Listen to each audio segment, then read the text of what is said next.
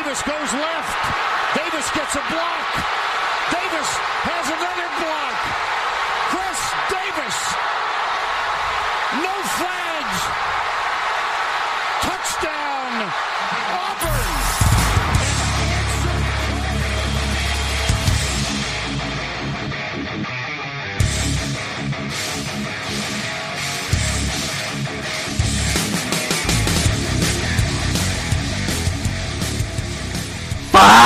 Seus especialistas! Tá começando mais um No Flags. Aqui a gente expulsa as zebras se você torce pra alguma franquia na NFL, a gente pode acabar te ofendendo.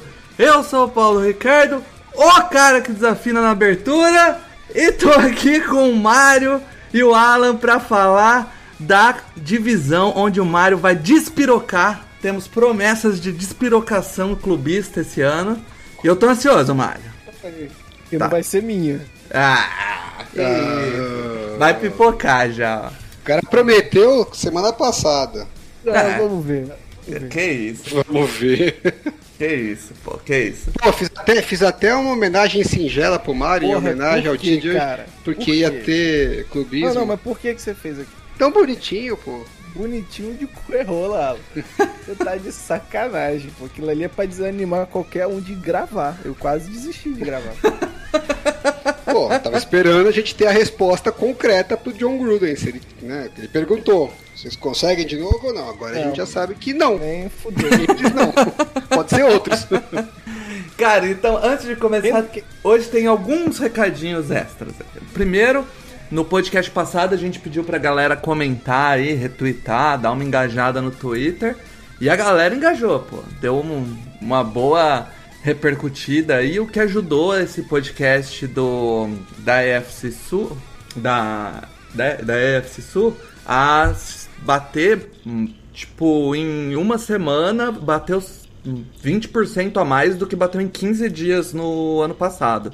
E está sendo uma constante em todos os nossos podcasts previews aqui, 20, 25% a mais do que no ano passado. A, do, a da FC Sul repercutiu legal. Então, funciona bem, ajuda a espalhar. Se você puder continuar deixando a- o engajamento, o comentário, o retweet, a curtida lá no Twitter, manda bala.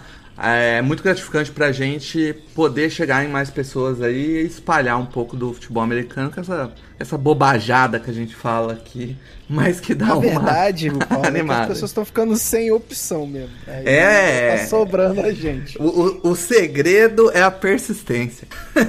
Nunca desista, né? é isso, pô. É, além disso, é, você que não segue no Flags ainda na, nos agregadores, vai lá, segue no Spotify, Amazon Music, Deezer, Apple, Google, Pocket Cast, Cashbox ou qualquer É coisa. muito triste, é muito triste, porque a Amazon Music não tinha podcast, acabou de entrar. E você falou primeiro que o Google Podcast que tá aí tentando, tentando. É isso, pô. Mas é tentar chegar aí pra quando a gente lança, chegar logo a notificação pra vocês e não, não ficar dependendo de Twitter aí. Que eu, eu, eu estou dando uma acelerada aí, na, logo que lança eu já solto o tweet pra, pra mandar pra galera aí. Mas mesmo assim, tem dia que o bicho pega e atrasa um pouco. Foi só sair pros Estados Unidos que a produtividade aumentou, né? pois é, como né? Você vê como é as coisas? Olha só. Isso é a água do Brasil que deixa o negócio mais lerdo. É isso, cara.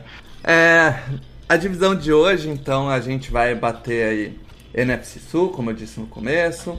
Divisão Panthers, Falcons, Saints e Bucks. E é uma divisão... Divisão Bucks e Saints. uns uns trapos aí. Olha, fala assim.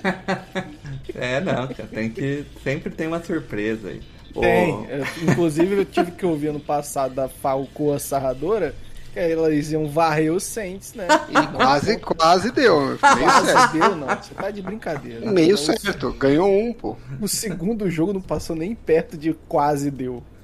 Maluco. Cara, é, por padrão, a gente faz. to- Tá fazendo em todas as divisões. A gente começa com o último da divisão. E o ano passado foi o Carolina Panthers. É, Carolina Panthers, que a gente não tem nem muito o que pensar na hora de escolher quem a gente vai chamar, parceiro de sempre aí, o Felipe Vieira, lá do On The Clock, é, vai falar um Deve estar animadíssimo Tá, com o novo tá, quarterback dele. Você vai, vamos ver aí como que ele, como que ele tá, como que ele tá Deve com... estar animação purinha, time dele. rapaz. Vamos lá. Em relação aos A quarterbacks pergunta, agora de, de Carolina, com essa chegada de Baker É a pergunta, né, pô?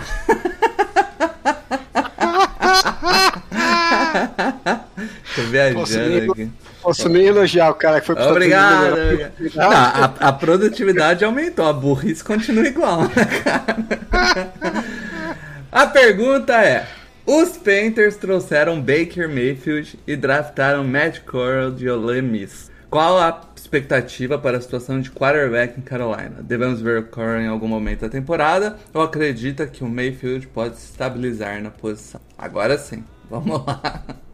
Em relação aos quarterbacks agora de, de Carolina, com essa chegada de Baker Mayfield, provavelmente Baker Mayfield deve vencer realmente a batalha ali né, no training camp, batalha contra o Matt Corral e contra o, o Sam Darnold, mas também, sim, não é lá um grande indicativo de Baker Mayfield ter, ter uma estabilidade no cargo, né? Eu acredito que ele deve sim ser o, é, ser o titular por, pela temporada inteira, mas também não colocaria a mão no fogo caso a situação de começasse a ficar perigosa ali, é, ficasse ruim na semana 10 em diante e colocar o Matt Corral. Eu acho que o plano dos Panthers é não colocar o Matt Corral nesse primeiro ano. Vão ser ali é, em jogos que, que a situação já, já degringolou para um lado ou para o outro e ele acaba entrando ali para ganhar alguns snaps de, de experiência. Mas fora esse caso, acredito que, que o Baker deve, deve sim se estabelecer ali como o titular da, da posição. Não que isso seja grandes coisas, mas é o que deve acontecer de fato. Caralho, é nítido a tristeza na voz do menino. Meu Deus. Animadíssimo. Olha, Jesus. Empolgação. se você parar pra pensar que a gente tem do- um first round, um first, first overall, né? Uhum. E um second overall disputando a posição, é essa tristeza. que O second não, o, o, o é, é, até foi terceiro draftado. terceiro. Terceiro, então, é. terceiro. Mas mesmo O assim. Saquon Barkley foi antes. Moralmente, então foi o segundo, né? Verdade, tem Moralmente o essa. segundo, cara. Jesus amado. Cara, Assim, olha só. Começa aí, Mário. O Felipe, ele, ele teve uma off-season tão ruim quanto a do time dele, né? hum, Porque tudo que ele não queria que o Panthers fizesse, fez. E é isso. É, Sandarnold mostrou que não serve pra porra nenhuma, né? Apesar de que uma semana antes de que a troca acontecer, é, ele deu uma entrevista falando que ele poderia jogar em nível elite, que ele confiava nisso. Pelo jeito, o Panthers não passa nem perto de confiar. E o Baker, Que é cara, um bom sinal, né? pelo menos tá pro no caminho Panthers, certo, né? Sim, pelo menos tem alguma esperança de cérebro ali, né? E o Baker, cara, ele já tinha muita dificuldade sob pressão no Browns, que teoricamente tem uma OL ok. É uma OL maravilhosa, mas é uma, uma OL ok. E ele tá indo para uma piores lugares em termos de OL na liga, apesar Porra, de ser A draftado OL do Browns é ok, é isso? Cara, perto se- da do Panthers. Se, é. esse, se esse é o critério de ok, fodeu, né? Vai sobrar 5 OLs boas na liga. E olha lá. Pois é, a, Não, é a- bom- em, em pass Pô, block win rate, a- em pass block win rate, a, def- a OL do Browns é a quarta. Aí. E a de Carolina Qual é é a vigésima nona. Isso. É isso Não, tudo bem você falar que é ok, porra. Quem me dera que fosse ok. Pois é, né? Eu não, eu não tô querendo criar. Ô Mário, eu tava achando que a do Chargers era boa. Tipo, ano passado eu comemorei a OL do Chargers boa como a a décima terceira em pass Olha block. aí. Eu já tava, caralho! Yes! A do, a do Browns é borderline boa. Cara, desculpa, eu só não tava querendo criar, criar nenhum tipo de. Celeuma. Exato, obrigado. E assim, é, é um cara que sofre muito quando tá sob pressão. E ele tá indo pra essa OL. Essa 29 OL, que tem agora um novo jogador, né? No, no Charlie Cross. É, mas ainda é um OL que precisa de muito. Num time que você não tem identidade ofensiva ainda, né? Se apostou muito no Joe Brady, não deu certo, saiu no meio da temporada passada. É, e não tem nenhuma, nenhuma identidade ofensiva ainda clara. E a defesa, que parecia que é o que né, o carro forte não consegue carregar esse time uh, para para muito além, né? É, além disso, o Robbie Anderson, né, que é o wide receiver 2 do, do Panthers, quando saiu a notícia lá no início, né, logo depois do draft, da possibilidade do Baker Mayfield no Panthers, ele, ele não ficou muito animado no Twitter, não. os, os assim, cara. Em vez de ficar quieto, né? Nunca sabe o dia de amanhã. Tem que dar opinião, né, cara? Não, mas ele, ele, ele, ele, ele deu opinião para o Panthers desistir. Foi essa a, a vontade dele. Então, assim, cara, o vestiário não vai ser dos melhores. O, o Matt Rule já tá em hot seat, né? É, nada tem dado certo no Panthers desde que o Tepper chegou. Eu sei que muito não é culpa dele, mas é, já tava meio ruim quando ele, depois que ele comprou o time, degringolou de vez. E eu acho que esse ataque é brabo de assistir, tá? É, não que o ano passado já não tenha sido brabo, né? Não, ano passado já foi duríssimo. Eu acho que, assim, se você comparar o Baker ao, ao Sandarnold, de fato é uma melhora. Mas é, tipo, você saiu. Porra, meu. Vocês estão falando como se tivesse trocado nota 2 por um nota 3, né? Eu acho que vocês estão. Não, trocou um, nota, trocou um nota 2 por um nota 5, é isso. Porra, mais que o dobro. que a mudança ser, acho que a mudança vai ser brutal. É, não é time para disputar título, mas, porra, nós estamos falando do ataque que era não funcional um quarterback que já jogou bem na NFL mais de um ano, né? Acho que vocês estão sendo um é. pouco.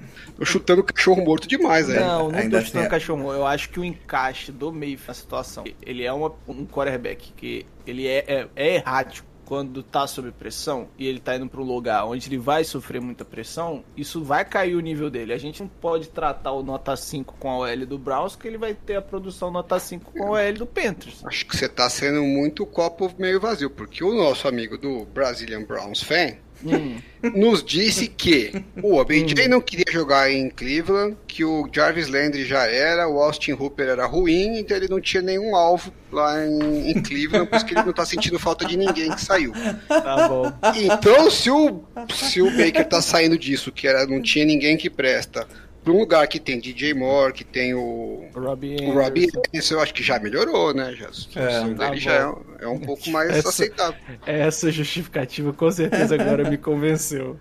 Cara, mas assim, o, o, o Baker, ele tipo, não é, é, é não é um quarterback bom nem um quarterback ruim. Ele é um quarterback ali na, na casa do Quem que a gente Tannehill, do, do gente... Goff. Quem que a gente definiu? O Goff, como... pô. O Goff, o Goff é o nosso. É nossa... O, o, o Nossa Baker é pior.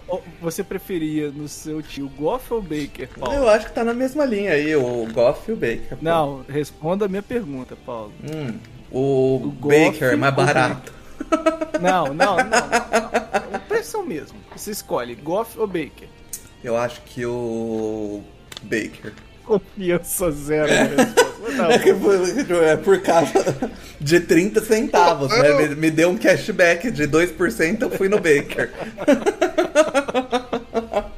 Eu não sei, eu, tô, eu tenho uma visão bem diferente de vocês, viu? Você gosta mais eu, do Baker, Alan? Não, pra mim, assim, entre Baker e Goff, não tem nem o que pensar. Porque, no mínimo, no mínimo, o Baker tem muito mais condição de criar com as pernas que o Goff não tem. Uhum. Então, só isso para mim já, né, considerando que os dois tivessem mais ou menos a mesma condição como passadores, né? Porque eu acho que é, é diferente, né? Tem coisa que o Goff faz que o Baker não faz, até porque ele, é baixinho, né? É, então ele tem umas dificuldades uh, em alguns tipos de. em algumas, em alguns setores do campo, isso é, é notório. Até o Bruce Wilson tem, né? Não vai ser o, o Baker que não vai ter. É, mas eu acho que assim, estamos pô, o Sam Darnold nunca fez nada nem mais ou menos não, na NFL, gente. E o Baker, depois do primeiro ano dele de rookie, tava todo mundo mega empolgado. Aí foi aquele desastre lá com o. Uh, nem lembro não, o Kitchens, né? Que, que assumiu é. como, como Mas técnico. 2020, 2020 ele foi funcional no ataque. Aí, aí o... 2021 foi um desastre. Foi, foi ruim. Sim, mas ele jogou o ano inteiro machucado, né, meu? O ano inteiro. Não é que ele Mas é o- jogou dois é jogos o machucados. ano, né, que ele já machu... que ele joga meio machucado. né? Tudo bem, se ele jogar machucado, não tem o que fazer. Se ele não jogar, né? Se machucar e não jogar, não tem o que fazer. Agora, pô, nós estamos falando de sair do Sam Darnold pro, pro Baker Mayfield, vocês estão Ah, falando é. como se, ah, talvez melhore um pouco. Não, não melhor- só, melhora. não é só a gente, não só a gente, como o próprio Felipe Vieira não tá Pra nada mim- animado com isso. Vocês estão tudo. Bom, não tá animado é uma mesma coisa. Agora, é, eu acho que vocês estão tudo maluco. É que assim, eu estaria menos animado porque eu acho que assim, a gestão do Matt Rule ali é uma bosta, né? Então, Uma bosta. é pouco provável que, é, que o time vá, vá ser muito funcional. Agora, é, o Baker funcionou com. Como é que é o nome do cara lá? Do o Hill, que era o técnico dele quando ele era rookie lá, que. Ah, que putz. Quem que era o técnico dele quando ele era Hulk? era o Hill, Hill, Hill Jackson. Ah, Isso, Jackson. o Jackson. Que tava no, no, no o Hard erro Knocks. é lá. BR, É, o erro é. é BR. E aí, é, porra, acho que é pior que o Matt Rule.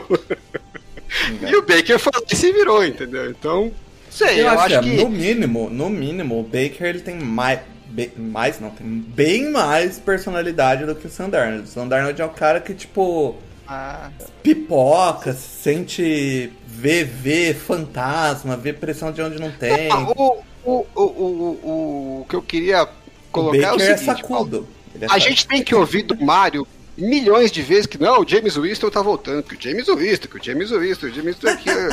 o Baker já fez muito mais que o James Winston na NFL. É, assim, eu, vou, chegar nisso. eu vou encerrar minha participação nessa pergunta com isso. A gente Como que sabia que a gente ia chegar Winston nessa. e, e desce o cacete no Baker Mayfield eu não consigo entender. Mas eu não defendo o James Winston. Ah, não. Não, eu acho que o entorno. Aqui o Paulo pra não me deixar mentir. Eu acho que o entorno do. A gente vai falar disso. Vamos. Vamos pra segunda pergunta que agora eu vou lembrar de ler. Que é o seguinte. Isso, parabéns. Carolina teve pontos positivos na defesa 2021. Destaque para o pass rush, que foi o segundo em pass rush win rate. Porém, foi só o 18º em coverage pelo PFF e 19 em defense. Acha que as movimentações feitas pela defesa podem corrigir os pontos fracos e a defesa pode dar um próximo passo? Vamos lá.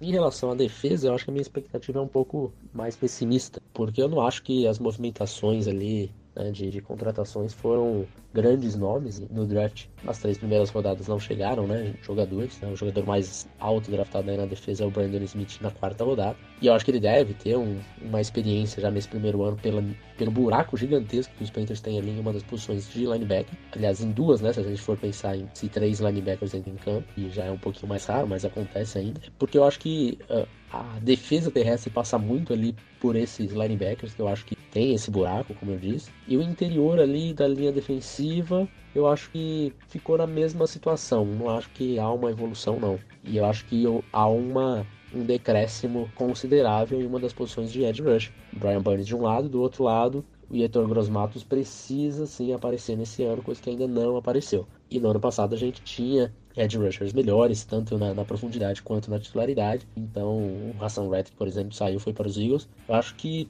há um, há um buraco ali. Se tem uma expectativa de um passo a mais ali de alguns dos segundanistas, caso do Davion Nixon, de Braven Roy. Ali na secundária temos o Dacy Horn, né, na, como cornerback, que sofreu uma lesão e, e volta agora. Mas de fato é só uma expectativa ali dos segun- segundanistas fazerem muito mais do que fizeram no primeiro ano. Porque no papel é uma defesa mais fraca do que era no ano passado. Rapaz, a depressão. A animação do Felipe tá me dando tanta alegria, gente. Ai, meu Deus. Nem bravo ele tá mais, né? Esse que é o problema. Passou, É passou, levou do bravo. Cara, exatamente. Eu acho que é, é essa, é esse o ponto mais triste como torcedor é quando você não consegue ficar nem mais bravo, sabe? Você só, É. só lamenta. Mas, cara, Cara, vamos lá, essa Eu, defesa. eu não esperava, eu não esperava, tá? Eu Real, achei que ia estar um achei pouco mais animado com a defesa também. A- essa defesa, cara, o ano passado, pra mim era, era bem claro, assim, a, a diferença do, do pass rush pra secundária. Eu não vou, não vou nem falar o jogo corrido, porque eu acho que a, a, quando o time acabava recebendo muito mais corrida quando ficava em situação ruim, né? E, mas o, o pass rush era, era bom, o quarterback lançava sob pressão e, e acertava, sabe? Porque tipo, a cobertura tava muito ruim. E, e, eles têm alguns caras interessantes no. O Jace Horn mesmo que acabou machucando, mas o, o Xavier Woods, uh, Woods né? É, eu acho que esse ano trouxe o Corey Littleton na, pra, pra jogar de linebacker, que jogou bem no, no Rams, jogou mal no, no Raiders. Mas assim, não é uma defesa ruim, pô. Eu, não, eu pelo menos não acho uma defesa tão ruim. Eu acho que dava pra estar um pouco mais não, animado aí. Ele, ele não falou que a defesa é ruim, né? O que ele disse é que ele não está vendo em termos de. Melhoras, ele acha que piorou. Aquisições melhoras. Até teve umas perdas de alguns jogadores, né? E não veio nada para repor. Então, em tese, no papel, ele tá achando que é, é mais fácil ser um pouco pior do que ano passado do que ser um pouco hum. melhor. Eu não discordo dele, não. Acho que é, faz sentido mesmo. Acho que tem dois, duas vertentes aí de melhora, né? Uma que ele falou, que é os jogadores jovens, uhum. tem vários jovens ali uh, darem mais um passo na evolução, e acho que é, é bem possível que aconteça, né? Isso já faria uma diferença uhum.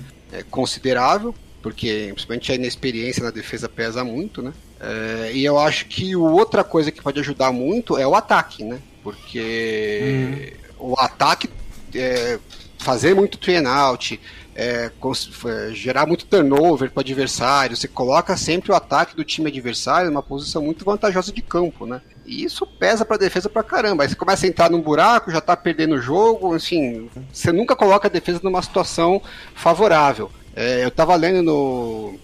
Não é manual, né? É o kit lá do Almanac. futebol do Salles, é o almanac do futebol do Salles que eles é, publicam. E eles estavam falando que a, a, posição média de início de campo, né, do ataque, faz uma diferença brutal. Falou que o, se você pegar o pior ataque da NFL, se ele começar 5 jardas para frente em média, ele pontua mais ou menos do que igual a um, a um ataque elite. Então, é, lógico que isso em média, né? Então você teria que. Não é que uhum. um drive específico, né? Mas aí se você coloca o time sempre, o, o ataque adversário sempre numa posição favorável de campo, é como se você estivesse sempre enfrentando um ataque elite, porque eles estão sempre numa posição uhum. é, avançada do campo, né? E aí não tem defesa que segure, né? É, então acho que só de você melhorar e, e, ter drives mais consistentes, mesmo que não pontue tanto assim, mas pelo menos né, avance um pouco e aí dá um punch e coloca o time na, da, adversário na, começando o drive mais, pro, mais perto da end zone, né, um pouco mais longe. É, só isso já deveria ser suficiente para deixar a defesa um pouco mais protegida. Então acho que eu vejo esses dois caminhos aí que, em termos de melhora, mas realmente concordo com, com o Felipe. Não seria uma surpresa muito grande se a defesa for um pouquinho pior do que foi no passado. É, o, e o nosso amigo Sandarnold aí teve três interceptações só ele, né? E ele não jogou da semana 9 a 16. É, que? que? Não. Ele teve 13 ints em. Uh, 9 com 3, 12 jogos. Muito sobre Sandarnold. Não, o ataque ano passado foi uma lástima, né? Porque foi. com o Sandarnold estava ruim, sem ele ficou pior ainda. É, e o ataque perdeu também o, o McCaffrey, né? Então, enquanto ele estava em campo, estava até que não, funcionando não, melhorzinho, não, né? O que já é esperado, né? Perdeu o McCaffrey. É, perdeu o McCaffrey, não. Ele ô, tá, ô, Mário, quando ele com, aparece é que é novidade. Com, tá com, o Ken, com o Ken Newton, o ataque melhorou muito, tá? É, foram seis jogos só... e cinco ints, então já. já... Nós vamos falar a mesma coisa do Michael Thomas ou só vale pro McCaffrey? Ih! Michael Thomas tem uma temporada de lesão. Uma é, temporada. O objetivo do Alan nesse podcast é, é cutucar o Mario. Não tem, nem, não tem nem nível de comparação isso. Imagina, eu tô aqui, na maior e não, com essa cutucada a gente já parte pro recorde. Intenções, tô melhor das intenções, pô. Tá bom. Uhum. Vamos ver o recorde, vamos ver com essa desanimação aí se vem um recorde um pouquinho mais clubistinha, vai. Em relação ao, ao recorde, eu vou com 8-9.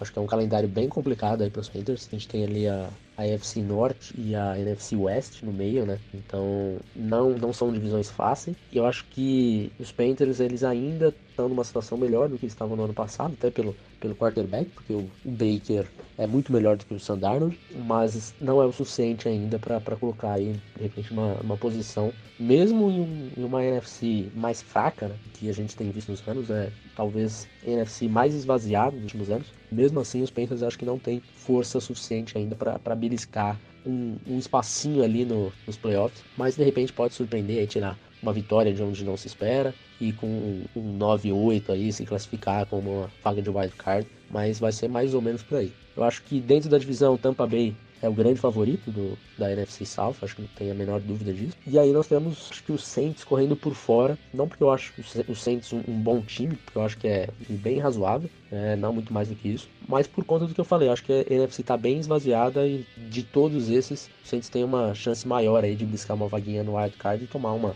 uma peba aí no, no primeiro jogo de playoffs. Ai! Patas. Depois Patas foram direcionadas. Vocês, né? Eu, eu queria. Foram direcionadas. Gostamos, gostamos, gostamos. O cara, o cara tem esse time do Panthers e vem chamar o meu time de mediano. É duro, né? Chamou de Cara, ó, ele falou ó, razoável. Alan, mas aí, ó. razoável. Ele, ele estava desanimado na voz, mas o recorde tá legal, pô. 8-9. 8, Não, 9, você 9, ouviu- 8. Ele falou, vocês ouviram o que ele falou? O Baker é muito melhor que o Sandarno. É isso aí, Felipe. Tamo junto. É. É, nóis. Pô, mas eu, eu, eu, aí. eu coloquei na nossa linha mediana de Jared Goff, pô. e o Sandarnold tá na linha dos piores quarterbacks da NFL.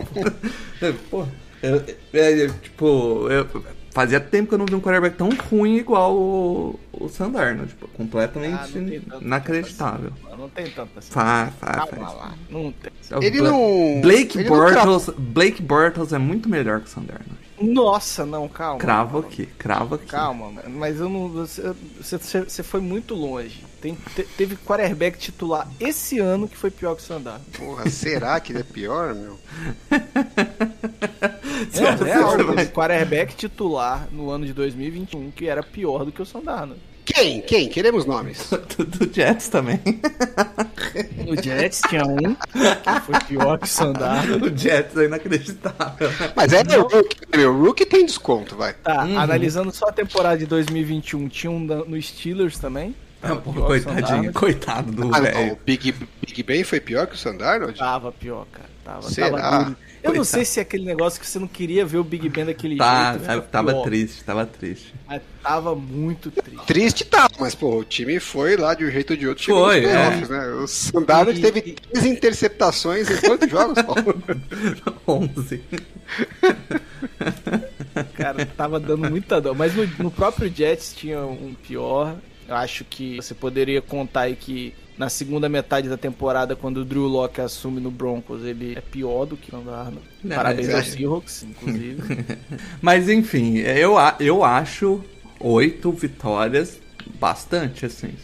Talvez Too assim. much, né? É, pra, pra, pra uma previsão de um, de um torcedor, eu acho ok. Mas é um. O É, meu teto aqui é pro acima. Panthers são seis vitórias. Não, eu, eu acho que se o, se o Baker conseguir jogar o melhor futebol dele, chega nas 8, 8, 9 vitórias, sim. Mas assim, tem que jogar o Se melhor um futebol que ele cometa- mostrou, se um né? cometa cair no meio do estádio do jogo, né? É isso. Você acha que o teto é 6? Você acha que o razoável seria quanto, então? Se fosse apostar assim, seria qual o Se seu fosse número? apostar, É, quatro. o seu número realista? Quatro, Quatro. vitórias? quatro vitórias. O Tomar é muito hater, né? É, ele é. Pô, velho, Falcons e Panthers, eu sou muito. É igual ano passado, quando ele fez lá a previsão dele. Tinha 15 times que não passavam de 5 vitórias e o resto tudo era 13 pra cima. Os times bons, tudo tem ganho de todo mundo. Não, então, na minha previsão, ó, ó, na minha previsão, eu até achei ela aqui, eu tava procurando, tá? Eu melhorei um pouco dessa situação aí que você falou de vários times com muitas vitórias e, e o Panthers aqui pra mim tá pior, ele tá 2-15. Pô, não dá, velho. 2,15 não dá, pô, pelo amor de Deus. Você acha que eles vão ter menos vitórias? Do passado eles tiveram mais, né? Não tiveram? Quanto foi? tiveram, tiveram, foram 7. 5 ano passado. 5? 5. Peraí. Quer dizer que você tá dizendo que na me... que A seu- tabela desse ano é mais difícil. ó. sua previsão realista é que eles vão ter menos vitórias do que o ano passado com o Sandarnold, é isso? É porque E, a tabela é mais vai ser menos da metade, inclusive. A tabela é mais difícil, eles tiveram duas vitórias espíritas, né? Cara, eu só, eu só vou escolhendo, eu não vejo é, é, o, o negócio ontem, eu só vou dizendo que eu acho que vai ganhar. Aqui, pra mim, deu Panthers 2 Panthers não tem chance de ganhar contra o 6, então? O público Não quer disse saber. isso, até porque a gente perdeu pro Sandar no ano passado. O Alan tentando pescar um recebi no zap. Não, ele tá tentando, ele não vai Quero saber quais foram as duas vitórias aí na sua projeção. Ganharam de quem? Ah, aí eu não vou achar, só tem Deixa eu ver o- print, o- o print do, do, o do- schedule. do- É uma vitória sobre o Falcons, isso eu tenho certeza. Vamos ver o schedule. Eles, Pô, eles pegam o é, Giants, eles pegam. Giants fora, é Falcons, isso? né?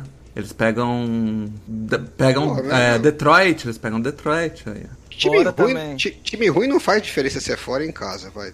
Tá, mas Pô, tá, mas é um tá, time tá, ruim tá feia. time ruim, tô, tô- olhando time aqui. Junto, tô olhando- faz onde é. Tô olhando aqui, tá meio feia. Tá meio feia mesmo. É, pô, é- Ó, eles é pegam, complicado, Bra pegam Browns, é, Giants. É a primeira semana, É, Browns e Saints, Cardinals, Niners, Rams, Bucks, aí Falcons, Bengals, Falcons de novo, Ravens, é NFC, Broncos, é, é NFC Oeste e AFC Norte, cara. é, É, Seahawks, é- é. Steelers, Lions, Bucks e Saints. É, mas eles pegam Broncos, Mas aí é o que eu falei, o meu teto Pe- são pega essas seis Bengal. vitórias. e- Seis vitórias é o, é o limite. É, se- se você olhar em termos de favoritismo, o Panthers vai, vai beirar ali seis vitórias no máximo, cara. Seis vitórias tá razoável, eu acho. é, essa, divisão- essa schedule tá meio embaçadinho mesmo. Tá, tá embaçado, cara. É. Tá bem embaçado. Enfim, vamos, vamos dar uma, uma animada aí, ou não, né? Não vai, não vai. A gente vai falar não tem agora como se animar do- com do- Falcons, cara, do pelo amor de Falcons, Deus. O nosso querido, nosso querido Atlanta Falcons, que o Mário tanto gosta, ficou o ano passado em terceiro da divisão, descolou sete vitórias, tá? Sete vitórias. Bizarro isso, hein? É, cara, sete vitórias. E E desmontou o time depois disso. e o que já tava ruim, meus amigos, implodiu. Pois é. E pra falar do Falcons, a gente chamou a nossa amiga Dora, que a gente chamou ano passado também, que é a Falcoa Sarradora, que é o arroba Falcão Sarrador. O... Ela vai falar um pouco do Falcons aí e ver se, se, dá uma, se ela tá empolgada. Ano passado ela tava empolgada, vamos ver se se empolgada de novo. Pergunta, Paulo. A pergunta primeira, tá? é, Vai três horas esse podcast vai durar. é o seguinte. Foda, cara. O Falcons assumiram o rebuild e trocaram o seu quarterback. Depois de anos sob conta de Matt Ryan, os Falcons contrataram Marcos Mariota e draftaram Desmond Reader. Qual a perspectiva para esse ataque? E devemos ver Reader em algum momento para 2022? Vamos lá. Então, é, respondendo a primeira pergunta, eu acredito que o Mariota ele tem um tipo de jogo diferente do Matt Ryan. É, acho que, é, por um lado, ele possa ter sido injustiçado por um tempo, mas ao mesmo tempo eu não sei se o como se talvez seja o jeito que o Arthur Smith vai gostar de trabalhar, enfim, com ele. Mas acredito que é um ataque assim, como o nosso time tá em muito rebuild, eu acho que é um time que realmente vai, né, precisar e eu acho que tem chance de melhora, mas não vejo assim um 100%, não vejo um ataque. Nossa, que ataque perigoso. Não vejo isso. Que animação, hein? Esse podcast é, é, o é a nova IFC Sul da depressão. Não, né? Não, é só esses dois É, times pô, aí. que isso. O Matt Ryan saiu, acabou a empolgação dela pra zoar o acabou total. Cara, vamos lá. Mas, Vamos, mas- vamos- mas olhando esse ataque, eu quero que você, Paulo, exerça aí sua, seu Google e procure assim, Depth Chart Atlanta Falcons. vamos ver aqui. Falcons. Eu não entendi muito bem. Ela falou que o, o Mariota foi injustiçado, é isso? Injustiçado? Ou foi o Matt Ryan que ela falou que alguém foi? foi- Não, alguém ela, foi ela falou que o, que o Mariota era injustiçado. Foi isso aí mesmo que você- que ela falou, é. Foi, Vamos né? lá, eu É. quero ler pra vocês o ataque. Você tá comigo aí, né? né Tô, né, tá, tá aqui, tá aqui. Marcos Mariota, Cordell Patterson, Drake London, Cor- Brian Cordell Pérez, Edwards, Cordell Pérez é, é retornador, não? running back. É, não, mas é running back. Tá? Não. Tô lendo da ESPN. Olamide Zaki, Seja lá quem for. Kyle Pitts, Ok. Fifth Smith, aí vamos pra L. Jake Matthews, Jalen Mayfield, Matt Hennessy, Chris Lindstrom e Caleb McGarry. Esse é o ataque titular do Atlanta Falcons. Se alguém me fala assim, não, isso aqui é o time reserva. Aí eu falo, pô, um bom time reserva. Não, esse aqui é o titular mesmo. Mas eu vou falar que nesse podcast a gente já viu piores. Não, já vimos, já vimos, já vimos piores, já vimos. não. Já quem, vimos. quem tá pior que isso aqui? Pô, pô, a, gente, a gente passou aí pela. O Bears não tá pior que isso aqui. Pô, você tá maluco. O Bears tá pior. O, Bears tá- ataque, o ataque, pelo menos, do Bears é pior do que. Pô, eles têm. O Ca- é eles têm, eles têm pelo menos um jogador que jogou em altíssimo nível ano passado, que foi o Kyle Pitts. Tem o- um wide receiver que vem do primeiro round, bem alto aí, que é o Drake London. É. Você tem um ponto, você tem um ponto. Vou concordar com você. Ah, eu acho que- A, a eu OL é a que mesma não- tranqueira. Não tá assim, né? Se você pensar, não tá de todo ruim, porque se ano que vem o, o nosso amigo inteligente lá, esqueci o nome dele, voltar, que apostou no Falcons. Como que chama? Eu tô, velho, eu não lembro mais o nome do cara. tá difícil. Calvin Ridley. Calvin Ridley. Calvin Ridley. Nosso Então, eles podem- inteligente. É, eles podem formar um trio do Brian Edwards, o Drake London. Calvin, é, o Drake London e o Calvin Ridley, mais o Kyle Pitts. Se draftar um quarterback e acertar a mão no quarterback, já muda completamente de figura. Eu acho que para esse ano, é, o movimento foi certo, né? Falou, ó, é, o pior coisa que podia acontecer era eles é, olharem o time do ano passado e falar, pô, ganhamos sete jogos, se a gente melhorar um pouquinho, dá pra chegar em 10 e brigar pro playoff, né? Então, vamos fazer, vamos assumir o rebuild de vez, É. manda todo mundo embora, pega um quarterback que dificilmente vai, vai estragar a nossa posição de draft. E ano que vem a gente recomeça. É, semana passada, Alan, a gente cravou o Love Smith como head coach purgante, né? Esse aqui é um Mariota, Mariota, seria o quarterback purgante? Quarterback por gante. é. Posso ler agora, já que não tem uma pergunta. O Mariota pergunta não deu certo com, o- com o Arthur Smith em, em Tennessee, com um time bem melhor, né? Exato. Então, assim, não tem por que achar que vai dar certo de novo, né? No mesmo esquema, com o mesmo Não. técnico. E te- tem, tinha uma galera um pouco animada com o Mariota, porque o ano passado ele jogou meio jogo. É, jogou meio jogo, jogou bem, metade do jogo que ele jogou. Aí- Pede pra eles, essa galera que se animou pede pra pesquisar sobre Matt Flynn. Fazer É. um. É, acho que o Mariota é decente como um quarterback post. Peraí, né? peraí, vamos lá. Vamos refazer a pergunta. Goff ou Mariota? Alan? Ah, acho que o Goff. Goff, Ah. pô, Goff, Goff. Você responde muito. Assim, eu vi aqui, não tem, não tem pergunta. mas, mas pelo menos ele não é um quarterback que você vai botar em campo e meu, o cara vai te fazer passar vergonha, entendeu? Ah, sim. O cara é respeitável, é, é- tá, Ganhou do Tom Brady, né? tá mais Brady. backup do que, do, que, do que titular, né? Mas assim, é um cara que consegue, sabe o que tá fazendo, o time vai. É que o time em torno dele é muito ruim, né? Se, se o time não fosse tão ruim, provavelmente ele ia conseguir entregar o suficiente pro time ser razoavelmente competitivo na- em alguns jogos, né? Não é ele que fez aquele TD que ele passou, teve bloqueado, pegou no colo e fez o TD? Sim, passou pra ele mesmo. Foi contra os Chiefs. Ah, foi contra os Chiefs? Eu achei que era contra o Patriots. Mas aqui, eu vi que não tem uma pergunta sobre a defesa, e eu queria ler o depth chart defensivo também, mesmo. Aí complica. pra- Ninguém conhece esses caras, Mário. Que diferença que faz você ler o Marlon depth chart? Davidson, Taquan Graham, Grady Jarrett, ok. Arnold Kiri, John Deion Jones, John Jones. Mas eu acho que tá machucado. Tá, tá, tá, com o joelho. tá, tá. Rashan Evans, Lorenzo Carter, Ed Terrell, Jim Marlowe, Eric Harris e Casey Hayward. Olha o Casey Harris aí, rapaz. Ele apareceu, né, em algum O lugar. Casey Harris. Quantos anos tá o Casey Harris? 30 e Ah, né? cara? alguns, né? Já tá 30 com e Browns, é. né? É. 32 Esse aí é- não, não é tá nem tão velho, cara. 32. Não, É, pra, pra um corner 5'11", 32 já começa a complicar. Porque o que você Já. tem de bom é a, o atleticismo pra tentar acompanhar de perto, né? Com 32. E eu, eu com 35 aqui já te falo que com 32 não, não é aquelas coisas, atleticismo mais. cara, eu, eu queria saber em qual momento Falcons chegou a isso. Rebuild, Mario, rebuild. Vocês rebuild. acham que o que Desmond Reader vai jogar Não, em algum momento do ano? Hum, hum, talvez. Por que você acha que não? Eu acho assim, ó, o, o Mariota, ele tem algum histórico de lesão já, não tem? Algum... Ah, mas aí, eh, eu acho que a pergunta do Alan é salvo lesão, né? É, se Mariota machuca- perder é, pra- Se machucar, eu acho que ele acaba entrando. né? Não Porra, tem, não tem porra, outra não vai escolha. Agora. O Philippe Franks, É, cara. De sei lá, né, cara? Sei lá. Agora, se o Mariota começar a dar de maluco e fazer merda, que não é muito a cara dele, tá capaz de entrar. Fora isso, eu acho que não. Pô, eu não. A não ser se ele não? arrebentar nos training camps, alguma maluquice assim, né?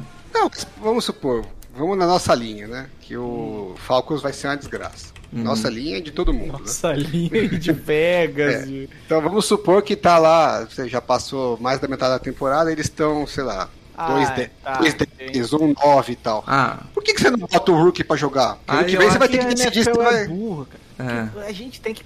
Olha só, é a mesma coisa que eu falo pra todo mundo. Ah, a gente tem que acabar com o estereótipo do velho sábio. O velho também pode acumular burrice. É a mesma coisa com o coaching staff da NFL. A gente tem que. achar- Não é porque o cara chegou na NFL que pode ser burro, sabe? Tá aí o Mike McCarthy que me sempre provando pra todo mundo, sabe? é. É a mesma coisa, é igual, velho. O... Eu, eu, eu prefiro. mas pode ser, prefiro eu acho que nessa, nessa situação de merda, né? Tipo, o time tem mais uns 4, 5 jogos e ganhou uma, uma vitória até agora.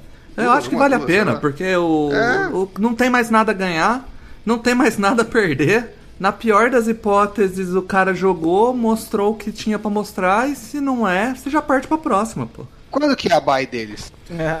Deixa eu ver. Semana 1. Vai, o Já tão no off-season. 2022. Eles já começaram. Começa no off-season já. 14. Nossa, aí. Perfeito aí, ó. Depois da bye tem que vir com o Rookie. Não interessa É. o recorde. Aí tem uma, tem uma sequência boa depois da bye. Saints, Baltimore, Arizona e Tampa. Isso, olha que beleza. É, então, é, Tá jogos que você vai botar o seu rookie pra ver o quanto que ele evoluiu aí da, é, do aprendizado na temporada, mas você sabe que mesmo se ele for bem, não tem risco dele ganhar o jogo. Então, vai te ferrar o draft perfeito, não podia ser melhor. Ó, eu, eu acabei de ver aqui que tem um, tem um prime time, Mário. É, Falcons e, e Carolina Panthers. Jogaço! Jogaço para nós assistirmos, Pior que né? esse, a gente já teve esse prime time no ano passado. Parece que a NFL não aprendeu, né? Enfim, na, na- e na pré-temporada também tem um, tem um jogo de prime time aqui, ó. New York Jets e Falcons. Jogaço pra assistir de pré-season. Vamos pra segunda pergunta Eu a posso, eu posso só trazer aqui, Ah, o- lógico. a gente acabou- encerrou o ataque, né? Eu queria trazer o Colts do ano passado. Ah, lógico. Da, da A própria nossa- Falcoa, pô. É, a Falcoa disse o seguinte: que o Matt Ryan concentrava demais o jogo no Julio Jones e no Calvin Ridley. E isso limitava o ataque. Então a saída do Julio Jones não ia ser tão ruim, porque ia fazer o quarterback usar mais os Tyrands, o Russell Gage e o tal do Zaquias. E isso ia potencializar os pontos fortes do quarterback. E o tal dos Zaquias. Foi, foi o que a gente viu ano passado. Agora, assim, ela achava que, não, que tava atrapalhando, os caras já se livraram do Calvin Ridley também. Pronto, tem mais ninguém limitando o Matt Ryan. Vai sem, vai sem os dois. É, e o bom é que ele parou de concentrar no Julio Jones e só concentrou no, no, no Hulk, né? O... O Kyle No, Pitts. no Kyle Pitts. É, pô, o... e agora lá, o, o Matt Ryan lá no, no Colts também não tem muito pra quem concentrar também. Mas, ó, o, o ano passado, ele, ele realmente, ele não concentrou aqui, ó. É, Nenhum dos wide receivers passou de 700 jardas. Então, tá aí, ó. 700, pô, 700. É, 700 jardas. Não, não- Ah, eu entendi por que, que o Mario não, não achou que o Baker é, melhora tanto em relação ao Darnold. Porque ele É. falou que queria o Darnold no Saints, que com a mente ofensiva ia dar certo. Eu falei, inclusive no programa, você vai ter essa coach, pegou? Eu falei assim que o lugar que eu, o, o lugar que eu mais queria depois do Saints era o Carolina, porque eu tinha certeza que ia dar errado. Não, o que você disse foi o seguinte: eu, eu queria o Darnold no Saints porque lá tem uma mente ofensiva tão competente quanto Joe Brady. Nossa. Não-. Você que me obrigou, eu ia, eu ia omitir essa parte aí. Tava Nossa, tentando te preservar, aí é- Mário. Esse aí eu não vou morrer sozinho, não. Vai ter um monte de gente abraçando comigo. O Paulo disse também, o Paulo disse que o Joe Brady é Eu um falei, eu falei. coordenador ofensivo muito competente e talvez possa tirar mais do Darnold. Eu falei. não eu deu falei. certo nenhum dos dois. Não vou Não, morrer foi- sozinho nessa, não, cara. Eu vou morrer abraçado. Vamos, vamos ver a Falcoa na nossa segunda pergunta aqui, que foi a respeito da coaching staff. É, depois de uma temporada, qual a impressão do head coach Arthur Smith? Ele é o nome certo para condu- conduzir o Falcons nessa renovação ou já existe alguma dúvida sobre ele? Vamos lá. Acho que o Arthur Smith como head coach, ele né, aparentou melhoras no time. Acho que ele tinha peças muito ruins no, no jogo e eu acho que isso influenciava um pouco, mas acredito que acho- ainda acredito nele, acho que ele é um, o nome certo para conduzir essa renovação. Acho que não, é- não dá pra gente ver um trabalho de um bom head coach se o time ficar sempre rebuild, né? Ele já pegou um time já assim e é- o time ainda continua, então eu acho que precisa dar mais chance pra ele. Aí, pô, querendo mais chance pro Arthur Smith. E aí, Alan? O que que você acha sobre dar chances para Arthur Smith? Não, eu acho que ela tem razão, né? Não dá pra esperar que o, que o técnico vá fazer milagre. É, na verdade, eles não estavam nem em rebuild ano passado, né? Que foi uma grande cagada. Tava meio naquele limbo, né? Achou que, não, vamos ver que bicho dá tal. Aí o Calvin Ridley não jogou e desandou tudo. Virou um rebuild forçado, né? É. E, e agora, esse ano, assim, tá pior do que ano passado. Essa é a verdade, né? No papel, o time é pior do que o ano pior. passado. É, agora, em termos de resultado, ganhar sete jogos ano passado foi até Foi que impressionante, na verdade. bem respeitável, né? Agora, essa questão do rebuild, que o técnico chega, mas o time não faz o rebuild, eu, eu acho um problema, porque a gente tem visto que os técnicos não estão tendo uma. Um, um- tempo muito grande para mostrar resultado. Há Uhum. um, dois aninhos, não, você não viu nada, nenhuma evolução é, decente, já começa a, coçar, né? Tem, tem técnicos aí que até foram relativamente bem, e, meu, mesmo assim não, não chegou no playoff, tchau, né? Então a gente viu o Brian Flores dois anos, tchau, Vic Fangio dois anos, tchau, e acho, acho que os dois fizeram trabalhos até respeitáveis, considerando que você não tinha um quarterback top ali que para te ajudar a carregar o time. né? No caso do Broncos, nem mais ou menos você não tinha. Então, pode ser que é, depende muito de como é que tá a relação dele com, com os donos do time, né? Porque se, se ele tiver esse respaldo de não, vai tranquilo que ano que vem você, a gente a gente te banca, tudo bem. Agora, se não tiver, se tiver essa pressão por resultado meio logo, ele tá numa roubada, né? Porque aí ano que vem, vamos supor que você draft um quarterback alto. É difícil, difícil esperar que um rookie vai, vai chegar né? e vai jogar muito bem, né? Então, você tá falando que é um rebuild que provavelmente para você ver um resultado legal seria lá para 2024.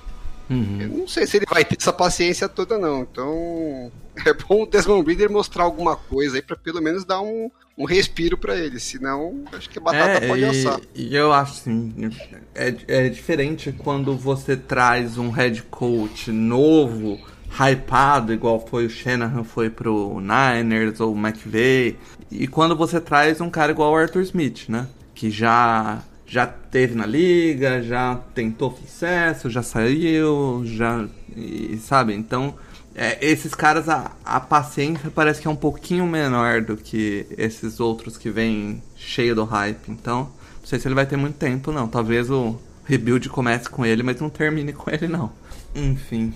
Vamos Mário pro. morreu? Não, eu só tô. em- Não tenho o que comentar. Não né? tenho o que falar do Falcons. Não, é, é, é porque eu acho assim, o cara teve sete vitórias com um time horroroso. Então ele, ele ganhou a credencial de poder ter mais tempo com esse time, sabe? Uhum. Sim, eu, eu, eu acho, mas o Fanjo também não ganhou, o Byron Flores também não ganhou. Então depende muito do quão É. paciente é o dono do time, né? Eu acho que, que é uma questão mais de é, o time se mostrar. Não, não, não, vai passar muito pelo número de vitórias, assim, se o time vai mostrar algum nível de competitividade. É, acho que isso vai contar mais do que de fato o recorde. Ou, ou, ou como o Alan falou, o Desmond Reader é, mostrar alguma coisa durante a temporada. Acho que não vai, o, o recorde em si não vai ser o fator. Eu acho que o que vai ser mais fator é, é, é uma, é ver aquele time pro futuro, essas coisas. Hum, E eu acho que depois de sete vitórias ele ganha uma. Porque o time era, É, passado não era bem ruim também, né? Em tese, não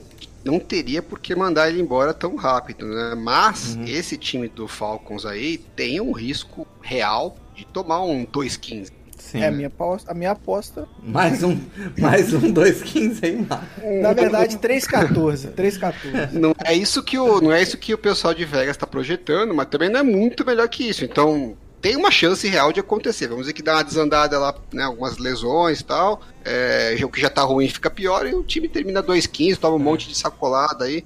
Numa situação dessa que não é tão difícil de acontecer, é, eu consigo ver o time mandando ele embora e falar, ah, meu, não dá. 2,15, mas... passando vergonha, não dá. Sacolada eu concordo, mas eu acho que, por exemplo, um 2,15, eu não sei se foi 2,15, tá, a campanha, mas uma campanha parecida com a do Lions do ano passado, eu não vejo isso sendo mandado embora.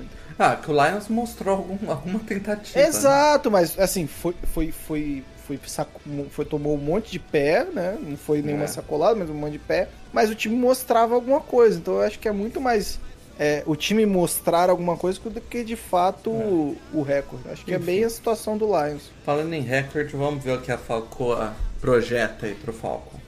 Bom, a previsão de recorde pro Panthers eu chuto aí um 5-12. Quem ganha a divisão? Meu Deus, desculpa.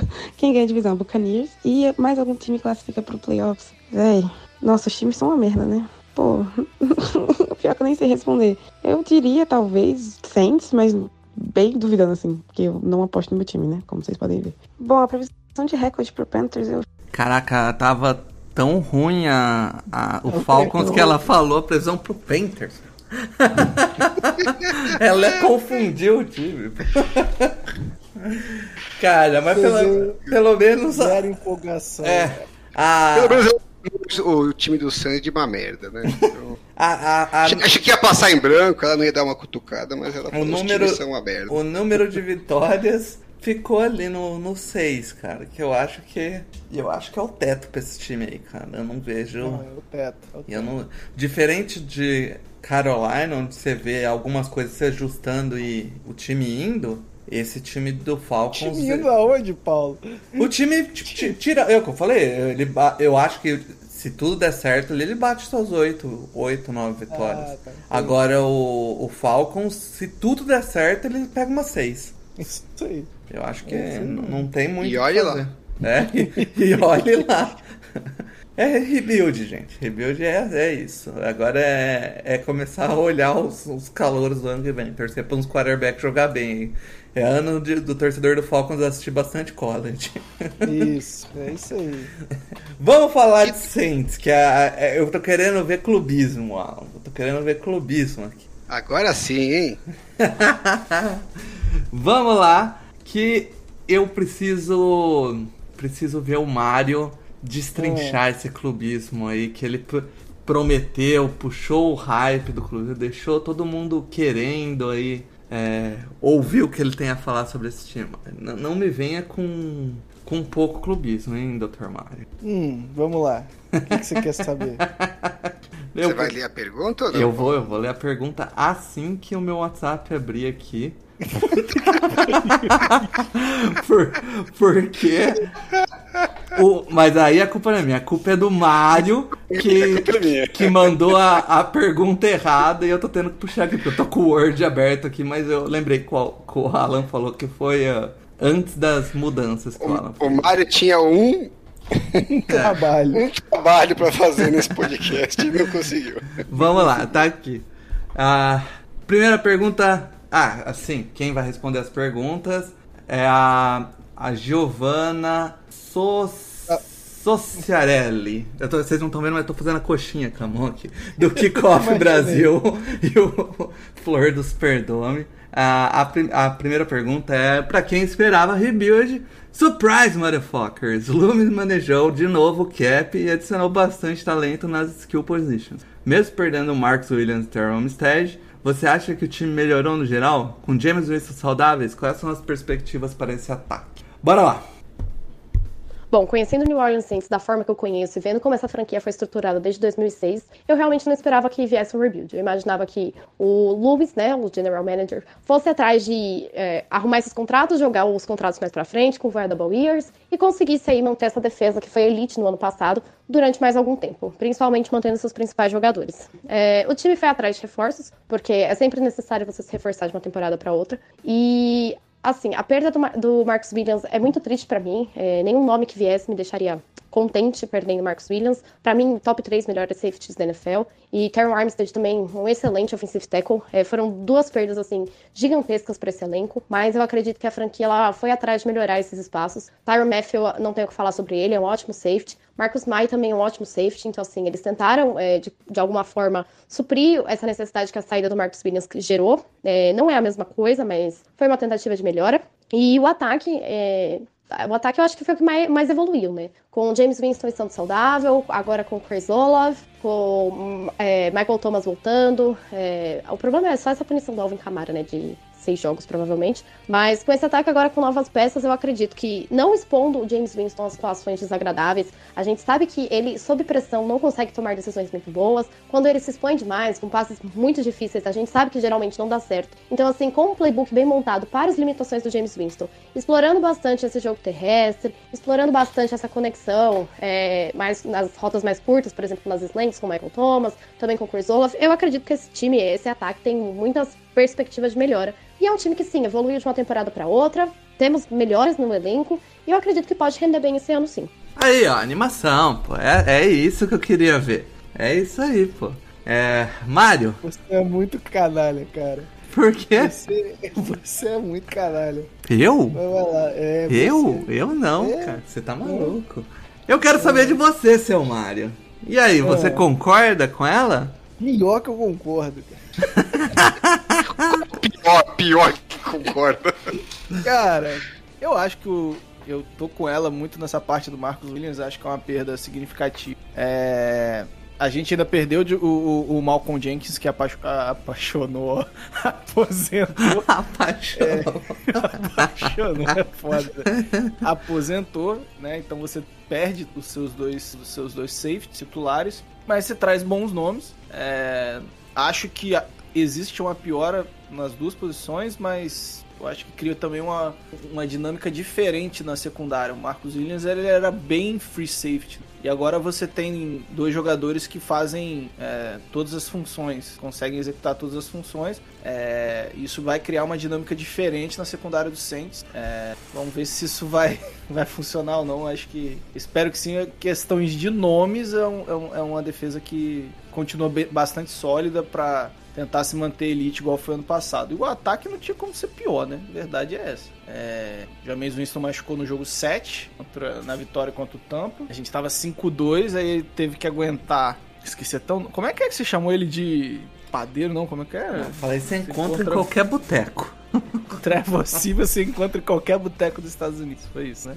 Pô, Você e, tinha razão. E agora, morando aqui, eu tenho certeza absoluta. Você, você anda aqui, tem, tem uns caras lançando bola mais bonito do que o Trevor Simeon no parque aqui. E, e- e o mais absurdo disso tudo é que. Olha o absurdo, que é o nível de absurdo. Se o Tyson Hill, olha, olha o absurdo, onde eu vou chegar aqui, não tivesse ficado cinco jogos fora, o Saints tinha ido pra pós-temporada ano passado. É esse o nível de absurdo. Porque o Trevor Simeon é horroroso. Tanto que o Saints até tá se protegendo aí e trouxe o Andy Dalton pra ser reserva. Então, eu acho que é um time melhor. Os wide receivers, eu tava errado no passado, o Alan, admito. Era horroroso mesmo, vocês tinham total o, o, razão. o Alan já riscando o, o recebi no zap aqui. Pô, saco. É, eu, eu falo, né, na época eu falei, eu acho que esse corpo de wide receivers não é tão ruim quanto todo mundo pinta. Não, era bem ruim mesmo, era horroroso. É, e aí o Saints foi atrás, né? Trouxe o Jarvis Landry, trouxe o Chris Olave. Não vou discutir preços aqui, porque pra mim todos, todos eles. é, o preço que foi gasto pra trazer o Chris Olave é absurdo. É, Alvin Kamara deve ficar suspenso, mas o Saints se movimentou na frente pra ter um jogador para além do Mark Ingram, que já tá lá. Trouxe a substituto pro, pro Terrell Armstead.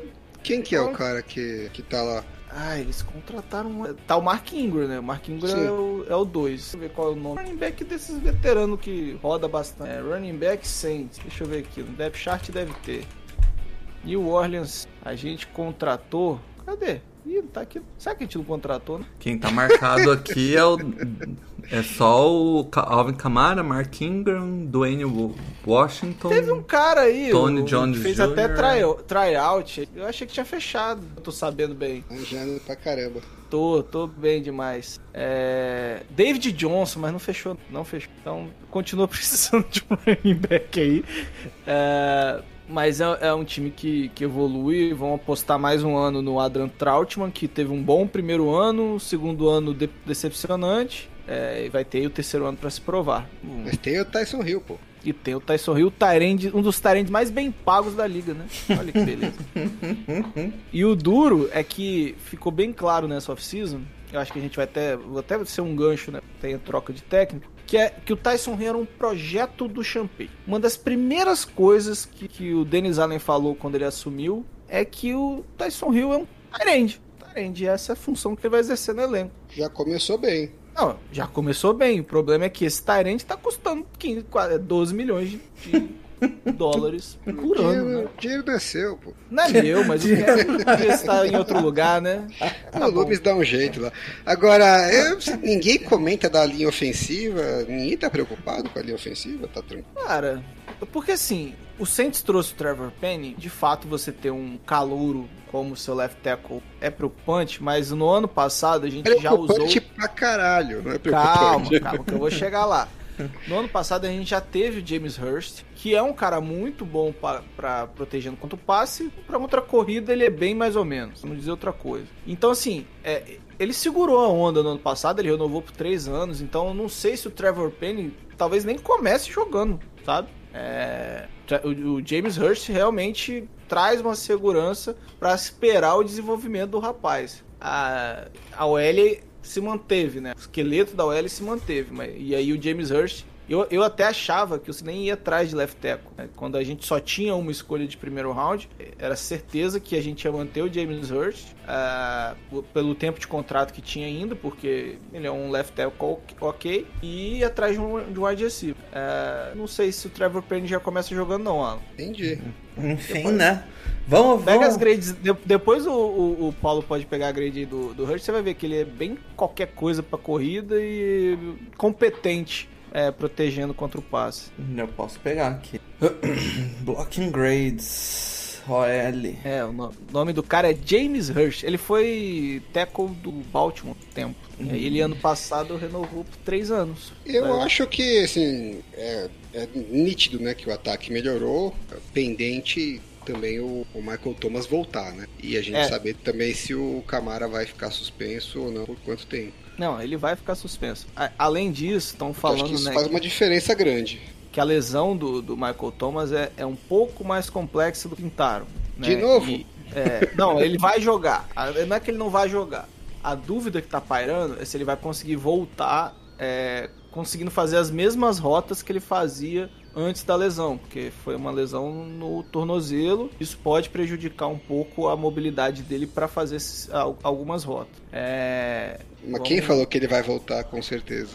não, ele volta. É aquele Dr. Chow, né? Ele falou que deve, deve estar pronto pro training camp, mas que existe uma preocupação com, em relação à mobilidade dele em, em relação à rota. Na época foi até quando soltou um vídeo e ele só estava correndo reto em todas as, ah, as imagens. Era meio preocupante pro nível de recuperação que, que ele já deveria estar ah, apresentando. Mas, Mário. ó. enfim, eu acho Só pra que puxar do- pra caramba. Só puxar do James Hurt aqui, o, o pass blocking dele foi 77 e o run block foi 60, o que não é de todo horrível. É, mas é, ele, é, ele é, é competente bloqueando para passe e ruinzinho na corrida. Medíocre. Né? Medíocre para baixo. Agora, o... E, o... e o fato de ter o Andy Dalton como backup também é uma, é uma melhora Dá boa, uma né? tranquilidade. Nossa, não tinha nada antes, né? Mas assim, é, eu até fiz a thread lá do Sainz, eu achei legal que é um negócio diferente pra gente ver o que, que vai dar, mas eu, eu não consigo entender ainda qual que é a estratégia, porque É, ok, eu, eu concordo que melhorou, que o time provavelmente vai produzir melhor no ataque e tem boas chances de defesa, pelo menos no papel, né? Tem, tem as peças para manter o nível de lesão e tudo. Agora, é um puta all-in que você tá dando, né? Esse ano e no futuro, com piques e tal. Você dá um palpite? Eu não vejo esse time como um time que você fala assim, porra, é um time que eu fico confortável que vai competir pelo título. Posso dar um palpite? Teu palpite. O Mick Loomis deve estar perto de aposentar também. E aí ele não quer se aposentar com um time em rebuild, sabe? Ele fala, "Vamos- vamos mais dois anos aí. Então Vamos, já já estamos ferrados, ferrado e meio, vamos mais dois anos aí. E vai mais dois anos, cara. Vai, vai até estourar esse, esse, Como esse elenco aí. Como que tá a situação do de dono do, do Sainz depois que o Ficou que com a mulher, né? Da Miss Benson. Ela vendeu o, o outro time, o de basquete lá? Não, é, o- é porque antes o Mick Loomis ele, ele geria os dois, né? Uhum. E agora ele só tá com o Saints. A Miss Benson é a que casou depois ou é, É que depois, depois. Ah, É, tá. Parece que é, tinha, um, tinha um entrave, né, com os filhos do, do Benson. Isso aí foi resolvido antes da morte dele. E aí, quando, quando ele morreu, a situação de, de herança e quem ia assumir o Saints já estava bem definida. Aí ficou com ela, desde, acho que tá três anos aí já. dois que anos. tá, tá com um cheiro de que Venda? Não. não, de que deixou, ah, faz o que você quiser aí, o general manager. Ah, não, com certeza. Caguei pra você tá fazendo. Existe, existe, Não, não, não quero nem saber. Faz o que você existe quiser. uma real, um- um- um- alguns rumores já de que quando o Mick Loomis cansar de ser GM, ele vai ter alguma, alguma função dentro da, da, do, do- da- com, diretamente com a, com a Miss Benson, sabe? Hum. É, ele realmente tem carta branca dela pra ele fazer o que quiser. Ele escolheu esse caminho de mais um all-in com ele pegou assim um 2 e um 6. Pô, não dá pra fazer uma sequência, só que ele errou a soma, né? Tá tentando, cara. Eu, eu não gosto. Acho que é um time que vai competir, acho que é um time pra playoffs, eh, salvo questão de lesão. Mas eu não acho que as chances do Saints em playoffs Cê- são altas. Você acha que é o. Você acha que você tá com o Felipe Vieira aí? Que o, Saints pode descolar um playoff e tomar uma piaba no primeiro Não jogo. acho que tomou uma piaba. Não acho que tomou uma piaba. É Acho difícil que vai- tomar uma piaba com, a- com essa defesa, né? A defesa é muito Exato, boa pra tomar exatamente. uma piaba. Eu acho que é um time que vai, que vai chegar pra playoffs. E aí o que Alan. Eu, eu, inclusive, acho que essa aposta do Mick Loomis é o que o Alan fala muito. Você encaixa quatro jogos. É, ah, vai que, mas eu acho que é provável, cara. Eu sou o primeiro a defender que se você tem uma chance, um, um elenco quarterback que, que tem uma- um risco de acontecer isso, né? De encaixar e poder ser campeão, não tem por que você jogar fora. Mas uma coisa é você não jogar fora, outra coisa é você investir em tudo e mais um pouco do Mas sabe, futuro sabe, por sabe essa é- chance, remota, né? Ô, Sabe qual é a sensação é- que você olha assim? O Saints falou: olha, eu não vou conseguir. Ele tentou quarterback ano passado, né? Não conseguiu. E aí chegou pra esse ano, falou: não vou estar em posição pra quarterback, não tem uma classe, nin- ninguém que eu goste aqui. é, e ano que vem eu não vou estar em posição de novo. Não sei, mas parece que é isso. Então vamos renovar com o James Winston. Na verdade, teve aquela luta pelo, pelo Deshaun Watson, né? Ficou aí até o final. É, e aí, quando saiu, quando o Deshaun Watson optou pelo Browns, é, o Saints foi, foi atrás do que da quem já conhece o ataque. né? Não, é, é, esse- é aí que, que, eu- que, eu que o Lubis me perdeu, né? Enquanto ele tava botando No grana no né? time. É, tava botando grana no time e jogando pro futuro. E, ah, vou manter a defesa forte, vou contratar wide receiver. Até aí tá tudo beleza pra mim. Eu acho que, ok, você tem uma defesa forte, você tem um time né, que é bem competitivo, mesmo sem quarterback, né? Conseguiu ser competitivo. Mesmo sem quarterback e wide receiver, né? Conseguiu ser competitivo. Dá pra acreditar que se eu mantiver esse time forte de repente dar alguma coisa, a hora que eu tiver um quarterback melhor, beleza. Aí você tem o James Winston pra esse ano, que você fala assim, ah, de repente posso. Pode dar uma cagada lá, em quatro jogos em placar e a, e a coisa dá certo. Pra esse ano já tá ok.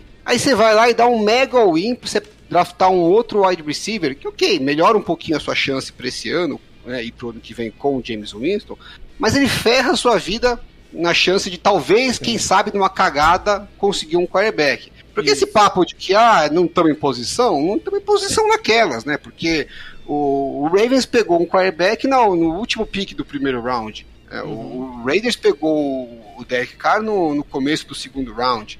Que tudo bem, o Derek Carr não é o quarterback dos sonhos, mas seria um quarterback que com esse elenco daria para você falar, olha, de repente a gente faz uma graça, né? E, e você tá simplesmente jogando fora o seu, seu first rounder e até o, o próprio Chiefs, né, quando draftou o Mahomes, ele não estava em posição, ele era 25 22 do, e, e, fez um trade up e, e, pegou ele na 10. Então, assim, você tirou a sua chance de fazer um trade up, que se podia de repente sobrar alguém ali, né? É, como foi o caso que aconteceu com o. Oh meu Deus, tá difícil hoje minhas. A memória tá cada vez pior. É, tá cada vez pior. O quarterback do, dos Bears. O que no final não, é, o Justin que no final não foi bom, mas era um, um, um cara que veio um prospect, veio um prospect que veio muito ainda bem é cotado. É e, é, e, ainda é um cara que ainda tem chance de vingar tal. E, e você tá, o Bears tava, não estava lá tão alto e, e, fez um trade up e pegou. Então você sempre tem essa chance de você é, usar o pique do ano que vem, subir lá 10, 15 posições e pegar um quarterback entre 10, 15 do, do primeiro round. Ou alguém cair, né? Porque tem alguma coisa que a galera não, não confia muito, e você pegaria no final do primeiro round, no comecinho do segundo. Essas duas chances, o Sainz jogou fora. Falou, não, não quero. Eu, eu vou de James Winston mesmo, de um jeito ou de outro. A chance de dar uma cagada, de pegar um quarterback melhor agora, é só se né, acha um Dak Prescott no, no quarto round. É, tem que ser um, um, um negócio bem fora da curva, né? Então, e nos sete jogos que James Winston jogou, a gente teve dois James Winston, mas dois James Winston diferentes daqueles dois James Winston que a gente via no Bucks. É um cara que entregou muito menos a bola, é, é, teve um bom, uma boa porcentagem em relação a interceptações, é, foi bem seguro. Fora que, diferente dos anos que a gente estava com o Breeze já é, em decadência, ele conseguiu alongar o campo com jogadas que tinham bons anos que eu não via o Saints fazendo. Então, assim, eu gostei da amostragem do James Winston para os sete primeiros jogos. O problema é, e aí eu acho que vale até o gancho para puxar para a próxima pergunta, que não tem mais o Sean Payton, que, que é um cara que, que a gente sabe que é capaz de melhorar o nível de quarterbacks medianos. Eu não sei se agora, sem ele, a gente vai é, evoluir o, o James Winston a ponto de ter alguma chance nessa temporada. É isso. Essa é exatamente a segunda pergunta. que é a seguinte, e aí a gente já discute ela depois. Não tem como não perguntar sobre a mudança de head coach. O que esperar de Dennis Allen no seu primeiro ano como head coach? Vamos ver. A, a, decisão de ter o Dennis Allen como, como head coach, para mim, era mais aprumada, assim, é que seguia mais a linha do que o time vinha traçando desde 2006, digamos assim. É, para mim, ele era o nome óbvio para substituir o, o Sean Payton. Ele é fruto do sistema do Sean Payton, então eu acredito que, convivendo ali tanto tempo com o próprio Peyton, eu acredito que ele consiga dar uma continuidade no trabalho, que ele não vá, por exemplo, é, querer implementar agora um sistema completamente novo e diferente do que os jogadores já estão acostumados. Então eu acredito que para você manter uma continuidade nesse trabalho, ele foi o melhor nome a ser tomado. Porém, todo mundo sabe que o Dennis Allen não é o Sean Payton, ele não é um gênio ofensivo, e eu não espero um ataque brilhante, um ataque brilhantemente montado agora para essa temporada. O Denis Allen foi um excelente coordenador defensivo, fez um trabalho maravilhoso com essa defesa nos últimos anos. Eu acredito que a defesa mantenha o excelente ritmo que teve, que continue tendo ótimas jogadas, continue se mantendo entre as melhores, sei lá, melhores 5, 7 da liga. Mas o que me preocupa mais nessa gestão do Denis Allen é o ataque. Quando ele entrou para, como ele entrou quando ele entrou ao cargo de head coach, ele trocou muita parte da sua comissão técnica. Ele mandou algum, alguns técnicos embora, trouxe de volta alguns velhos técnicos, velhos conhecidos dele. Eu não sei o quanto isso foi bom. É, ele tomou algumas decisões questionáveis para mim no off-season, como tentar ir atrás do Deshaun Watson, por exemplo. Então, ele não me agrada de todo, mas também não me desagrada. Eu vou dar para ele, sei lá, uns dois anos, três anos, para ele ver, para ele conseguir estruturar o trabalho dele. Mas eu acredito que ele faça um trabalho muito melhor do que ele fez no falecido Oakland Raiders, né? Gostei do falecido Oakland Raiders. Ah, eu sabia que você ia Mas e aí, Alan? O, o Mário, ele já falou aí sobre a, a interrogação que paira sobre o Denis Allen. E, e, você, cara, o que, que você acha? É, eu acho que botaram ele numa roubada, né? Porque.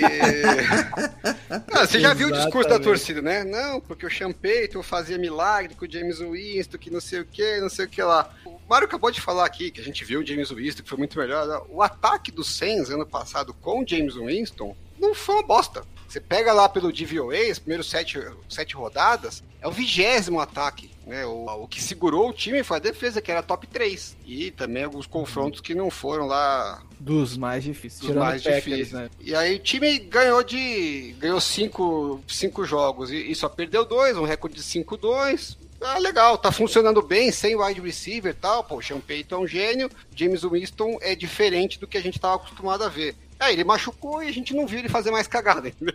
Aí Ficou a gente aquela imagem de que deu tudo certo. cinco derrotas consecutivas com aquele infeliz daquele. aquele, aquele nem quarterback, aquela desgraça é. Agora ele vem pra esse ano e vai ter, espera-se, né, wide receivers bem melhores do que do ano passado. Então, se não for bem, né, se o James Winston não, não, não performar muito bem, que na verdade se ele performar o mesmo do ano passado, já pode ser o suficiente para não ser muito bem, a culpa vai ser de quem? Do Dennis Allen. Ninguém vai né, cogitar que ano passado, mesmo com o Payton, o ataque não estava indo bem.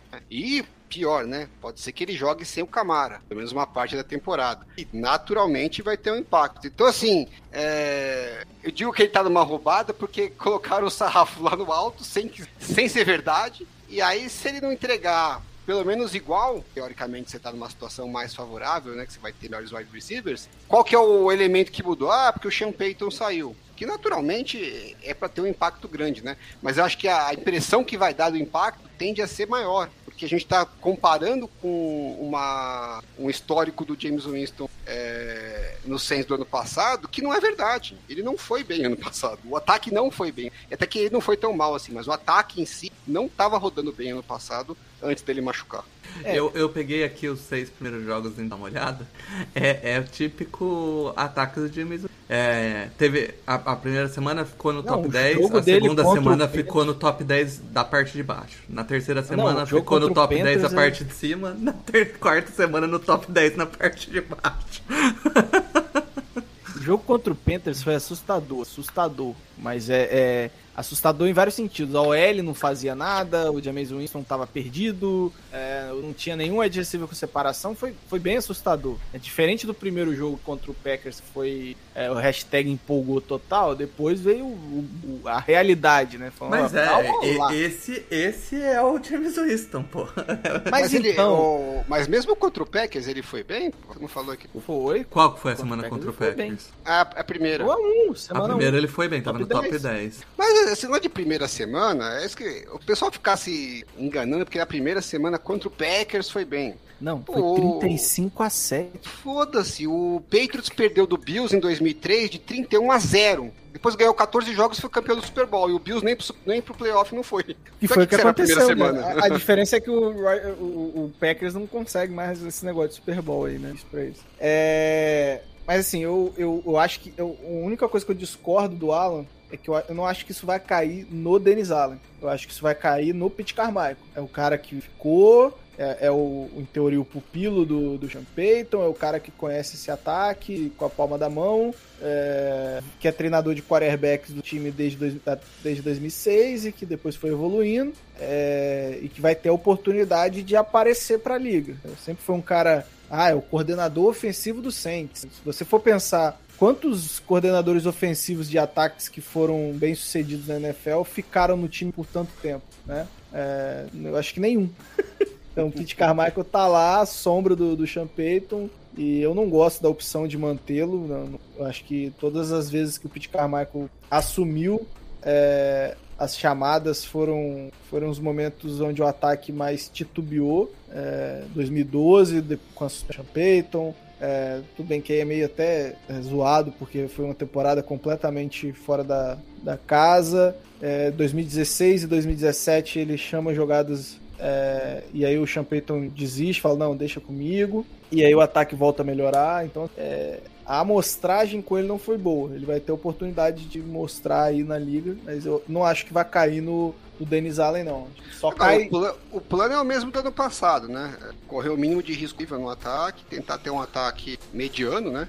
Decente. E que se a defesa bombar, teoricamente um ataque mediano que não entregue muito a bola deve ser suficiente para ser competitivo e, até favorito em boa parte dos jogos. Mas né? assim, Alan, o. O risco ela- é a defesa ela não falou- bombar, né? Ela falou, ah, vou dar uns dois, três anos. Ah, eu acho que a realidade é que com essa situação do, do cap do Saints, também o que eles vêm fazendo com as picks pra fazer esse all-in que estão fazendo agora. Se nos próximos dois anos não virar nada e o, e o Loomis realmente, como o Mário tá falando, decidir aposentar, eu acho que é rebuild total. É, com esquece o Dennis. Allen, esquece todo mundo. É isso sai, mesmo. sai todo mundo. É isso aí, você tem razão. Então Tem eu, razão. eu acho que ele, a Do chance, GM, ele vai ter do esses, GM. esses dois aninhos aí pra tentar fazer alguma graça. É exato, é do GM ao faxineiro, filho.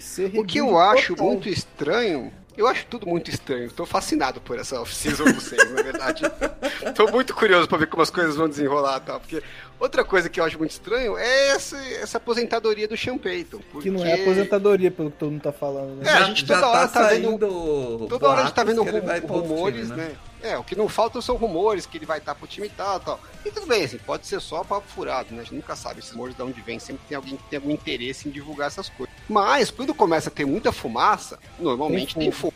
E se no, se no mínimo ele tem um mínimo interesse, né, de ir pra algum outro time e tal, e pô, ele era super próximo do Loomis e tal, é, ele sabia que o plano do Loomis era enfiar a bala no time e falar, não, vai dar pra gente competir, vai ter um time mais forte do que você teve esse ano. É, e mesmo assim o Sean Payton falou, não, eu quero pular fora. Isso é estranho pra cacete, né? Porque assim, É.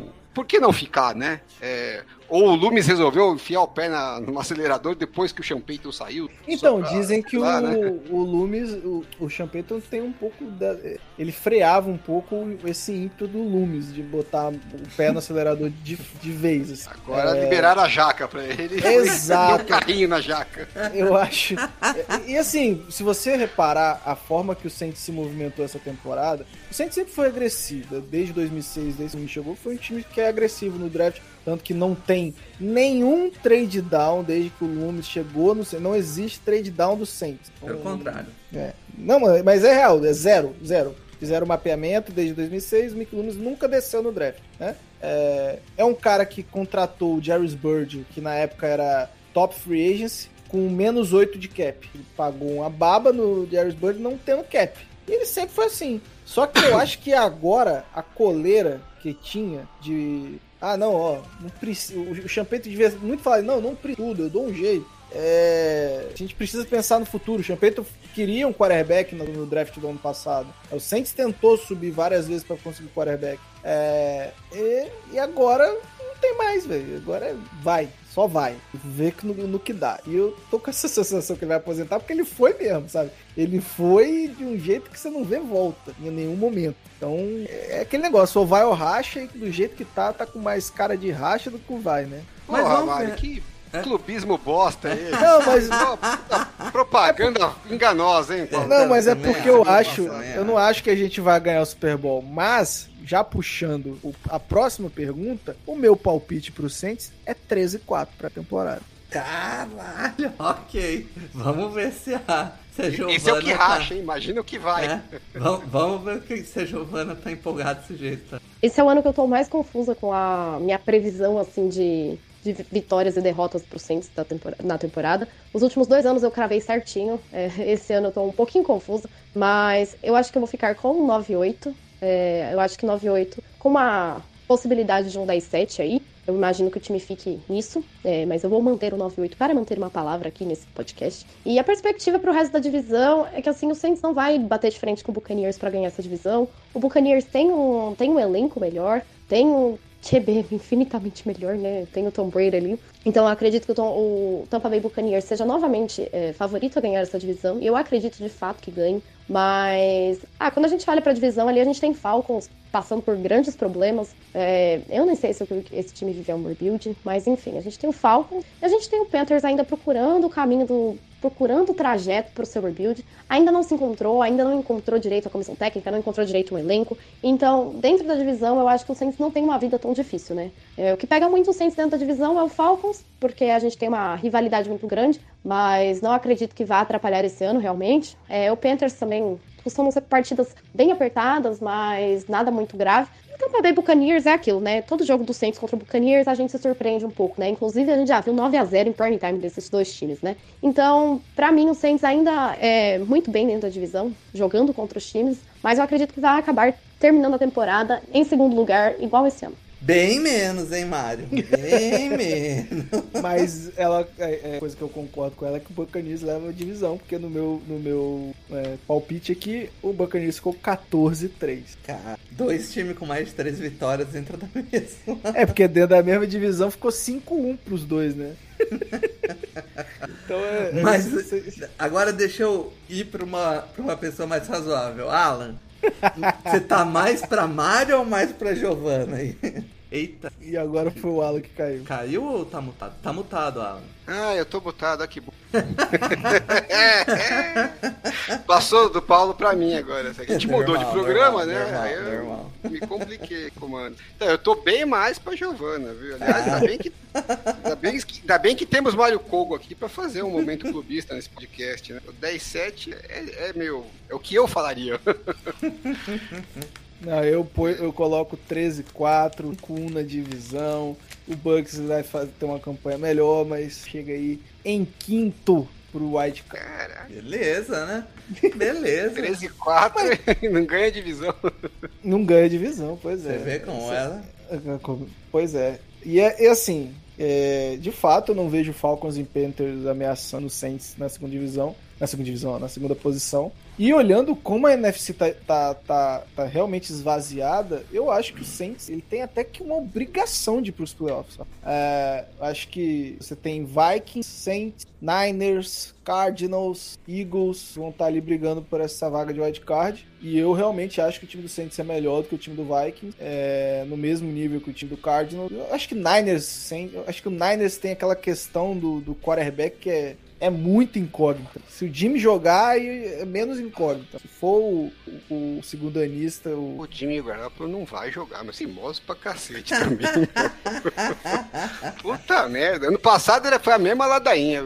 E ele jogou. Fala, o técnico fala, quem vai jogar é o Garoppolo. Os caras, mas de repente ele não tá querendo enganar, tá fazendo uma jogada pra aumentar o é valor de troca e é, tal. É Esse ano ele falou com todas as letras que o quarterback é o Trey Lance. Os caras, não, mas de repente tem uma jogada. Não tem jogada por trás. O cara tá falando o que ele vai fazer, pô. Mas aí eu, eu acho que o Trey Lance é uma incógnita muito grande pra gente falar aqui qualquer coisa do Niners. Então acho que fica aí Saints, Cardinals e Eagles é, disputando, disputando essas vagas no wildcard. Disputando não, né? Seriam as três vagas do wildcard. Você olha pra NFC, o, o vai uma zebra, Mário? Porque investiram bonito aí nesse vamos de falar. Se der Qual seria a zebra? não for nada do que eles estão esperando e não for pros playoffs. Aí, bicho, aí... Bicho pega, você acha? Aí eu acho... Alguém eu vai pra que... rua? Não, eu acho que eu, eu, o Pete Carmichael, se tudo der errado, eu acho que o primeiro a rodar é o Pete Carmichael. É, e aí você não tem espaço para manobra nem no cap, não tem espaço para manobra no draft, você tem que manter esse time mais um ano. Não tem jeito, Alan.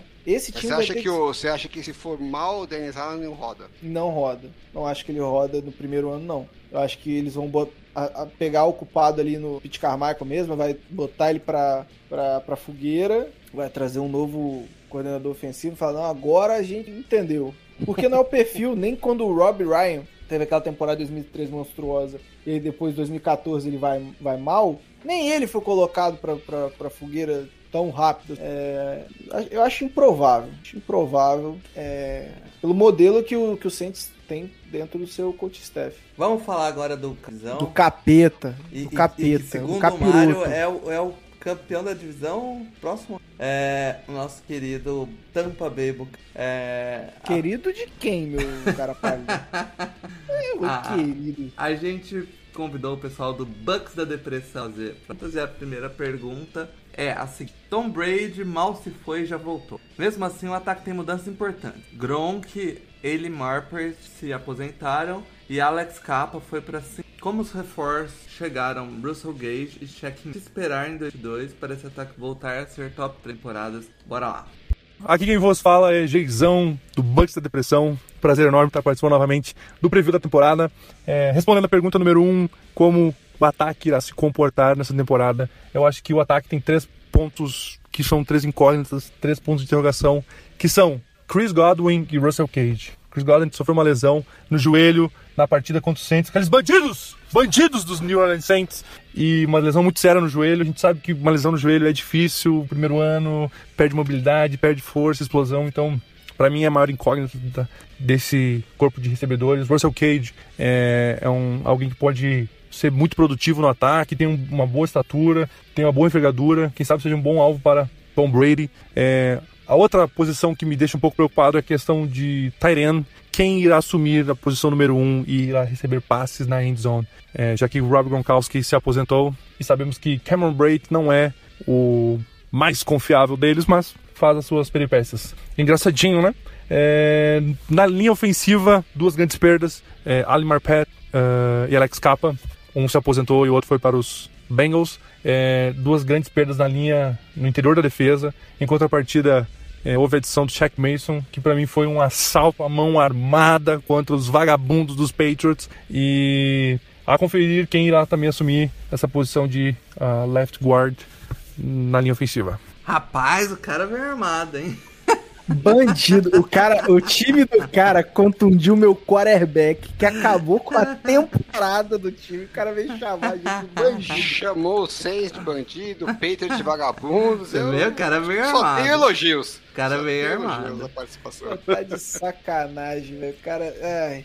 Mas e aí, cara? Eu, eu, eu, eu já vou abrir com a minha opinião. Eu acho que ele tá subestimando a. é- é- essas, esses, essas que esses jogadores foram embora. Eu acho que vai fazer uma diferença considerável, principalmente na, na OL, né? Cara, Mesmo com o Shaq Mason vindo, É, pois é, esse cheque mês aí foi foda. Eu né? acho, O cara. Patriots tá de sacanagem. tá? Eu acho, o Checkman chega, óbvio, não é tão, tão mal assim. É que o lado esquerdo ficou bem fraco, né? Hum. O lado esquerdo, o Donovan Smith nunca foi grandes coisas e agora não- tem. Quem é o left Tá guard? marcado Ah, aqui Aaron's time. Quem é Sei lá Aaron é. É E eles per- calouro?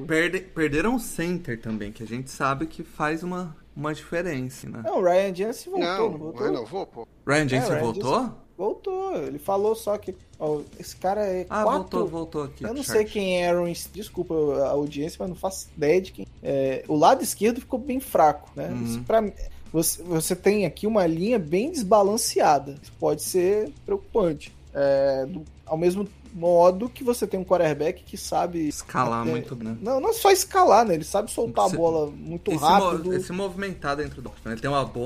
aura- aura- Isso aí. Awareness. Awareness. Isso aí, isso aí. Inteligência, inteligência, sagacidade. Né? Inclusive, ele, ele retweetou hoje lá que em 2001 saiu lá no Madden. Ele era o quarto, aparecia como o quarto quarterback do Patriots. Nem tinha o nome dele, só ele lá quarterback número 12. E Ele Isso. tinha 41 de awareness. Mas ele ganhou o Super Bowl, então acho que ele não tá nem aí. Exatamente. Mas assim, eu não, eu não acho que é um gran, grandes questões aí em relação ao Chris Godwin, a como ele vai voltar. É, eles conseguiram melhorar o corpo de wide receiver deles. Perderam em Thailand, lógico. Os dois titulares saíram. Cameron Brate era o terceiro, terceiro Tyrande. Acho É. que a questão do Chris Godwin é, é o tempo ele pra vai- retornar, né? Ele vai demorar ele vai estar voltar, pronto exato. na semana 1. É. É, mas assim, cara, eu, eu, acho que a única preocupação real com esse ataque do Bucks é essa linha desbalanceada mesmo. Lado direito muito forte. Tristan Wirfs deve ter é, evolução aí, né? O Shaq Mason é um dos melhores guards da liga. É, mas o lado esquerdo, realmente, quem forçar pelo lado de lá, meu amigo, vai, vai, vai, vai ter frutos. O- uma coisa que eu tô bem curioso, que ele nem mencionou, é a troca do, do técnico, né? Porque É assim, na- o coordenador ofensivo assumiu, né? Quer dizer, o defensivo assumiu, né? E o coordenador ofensivo continua. É, mas a saída do Bruce Arians me deixa curioso, porque É, a gente falou lá no 2020, quando eles ganharam, né? A gente reclamava bastante do esquema, dos Bucks. É, eu sei que os analistas, a galera de Twitter gosta pra caramba. Eu, particularmente, não sou fã, eu não gosto dos Bruce Arians, eu não acho que é dos melhores. Eu acho que a galera gosta porque tem um monte de bomba e quanto mais bomba, é legal. Mas eu não vejo assim tão legal. É, e eu acho que a gente viu claramente como o ataque dos Bucks em 2020 melhorou depois da bye quando eles ajustaram e saíram parte desse esquema e começaram a incorporar mais coisas, me parece que foi um input do Tom Brady, né? E eu não sei se foi um input do Tom Brady com o coordenador ofensivo ou se foi só uma, uma solicitação do Tom Brady. A minha dúvida agora é assim, sem o Bruce Arians lá, será que eles vão é, o, Tom Brady vai ter mais voz ainda, vai mudar mais ainda para ajustar as coisas e ver é, necessidade, porque de repente ele consegue encaixar no, no gameplay algumas estratégias para poder minimizar um pouco essa questão da linha ofensiva, né? A gente via isso muito que ele tinha em, em New England. Que o ataque do Bruce Arians não, não te dá muita, dessa, muita oportunidade, não. É, você vai ter que continuar. O, eu vi uma estatística que o Tom Brady disparado o quarterback com a média de passe, né? A distância do passe para com, com passes é, até dois segundos e meio. Então, o que ele soltou de bomba com até dois segundos e meio, que não é qualquer time que consegue fazer isso, né? Que você tem um, uns wide receivers que te dão essa possibilidade, né? De soltar o passe muito rápido e, e ainda em profundidade. E meio conseguiu é. correr que nem um capeta. É, já solta a bomba que você sabe que o Mike Evans vai ganhar do cara, ou se ele não ganhar, pelo menos ele vai ter uma boa chance no, no na bola contestada, né? E o Chris Godwin também, né? Ganha várias bolas contestadas. O Gronk ganhava dos linebackers, soltava a bola antes porque sabia que ele ia ganhar. É... Mas assim, você ficar dependendo sempre dessa bola longa, dessa bola longa, eu, não é uma coisa que eu gosto muito. Eu, eu, vejo, eu via poucas variações no ataque, né? Eu, assim, ele usava é, o, ataque do Bruce Harris, né? Ele usava conceitos muito bons, mas só os mesmos conceitos. Eu, eu, eu gostaria de ver o time com mais alternativas para atacar. Isso a gente viu depois do da Bay, né? E, e, eu acho que o ataque foi bem mais eficiente depois que teve algumas mudanças. E eu tô curioso para saber se a gente vai ter mais mudanças agora. Por mais que você devia ter um, eu acho que devia ter um cabinho de guerra ali, o Tom Brady e o Bruce Arians. Meu, esse é meu minha teoria da conspiração. Inclusive eu acho que ele se inventou meio para botar uma pressão para ver se trocavam ele e tal. E aí, não, eu volto se o Bruce Arians sair, entendeu? Meio que. Eita! E tem lá a minha teoria da conspiração que esses eventos tem alguma relação. Cara, é, vamos ver o que sobre a defesa agora. A gente perguntou da depressão. A defesa, que tão importante no Super Bowl, sofreu com lesões, perdeu alguma tempo em 2000, sem muitas vezes terá talentos em jogos decisivos. Vamos lá. Respondendo a segunda pergunta com relação à defesa, a defesa ano passado foi um show de horror se tratando de lesões, mas conseguiu se manter competitiva e conseguiu é, ajudar e fazer sua parte em momentos decisivos da equipe durante toda a competição, exceto na última jogada na semifinal de conferência contra os Rams, onde todo mundo sabia que a bola ia ser pro Cooper Cup. Meu Deus, foi mal, gente, me exaltei. Como a gente sabe que águas passadas não movem moinho, começamos mais uma temporada. Esse ano o, a defesa não conta, não vai contar com Su, uh, Jason Pierre-Paul e Jordan Whitehead, que assinou com os Jets. É, em contrapartida, assinou com Logan Ryan e Akin Hick.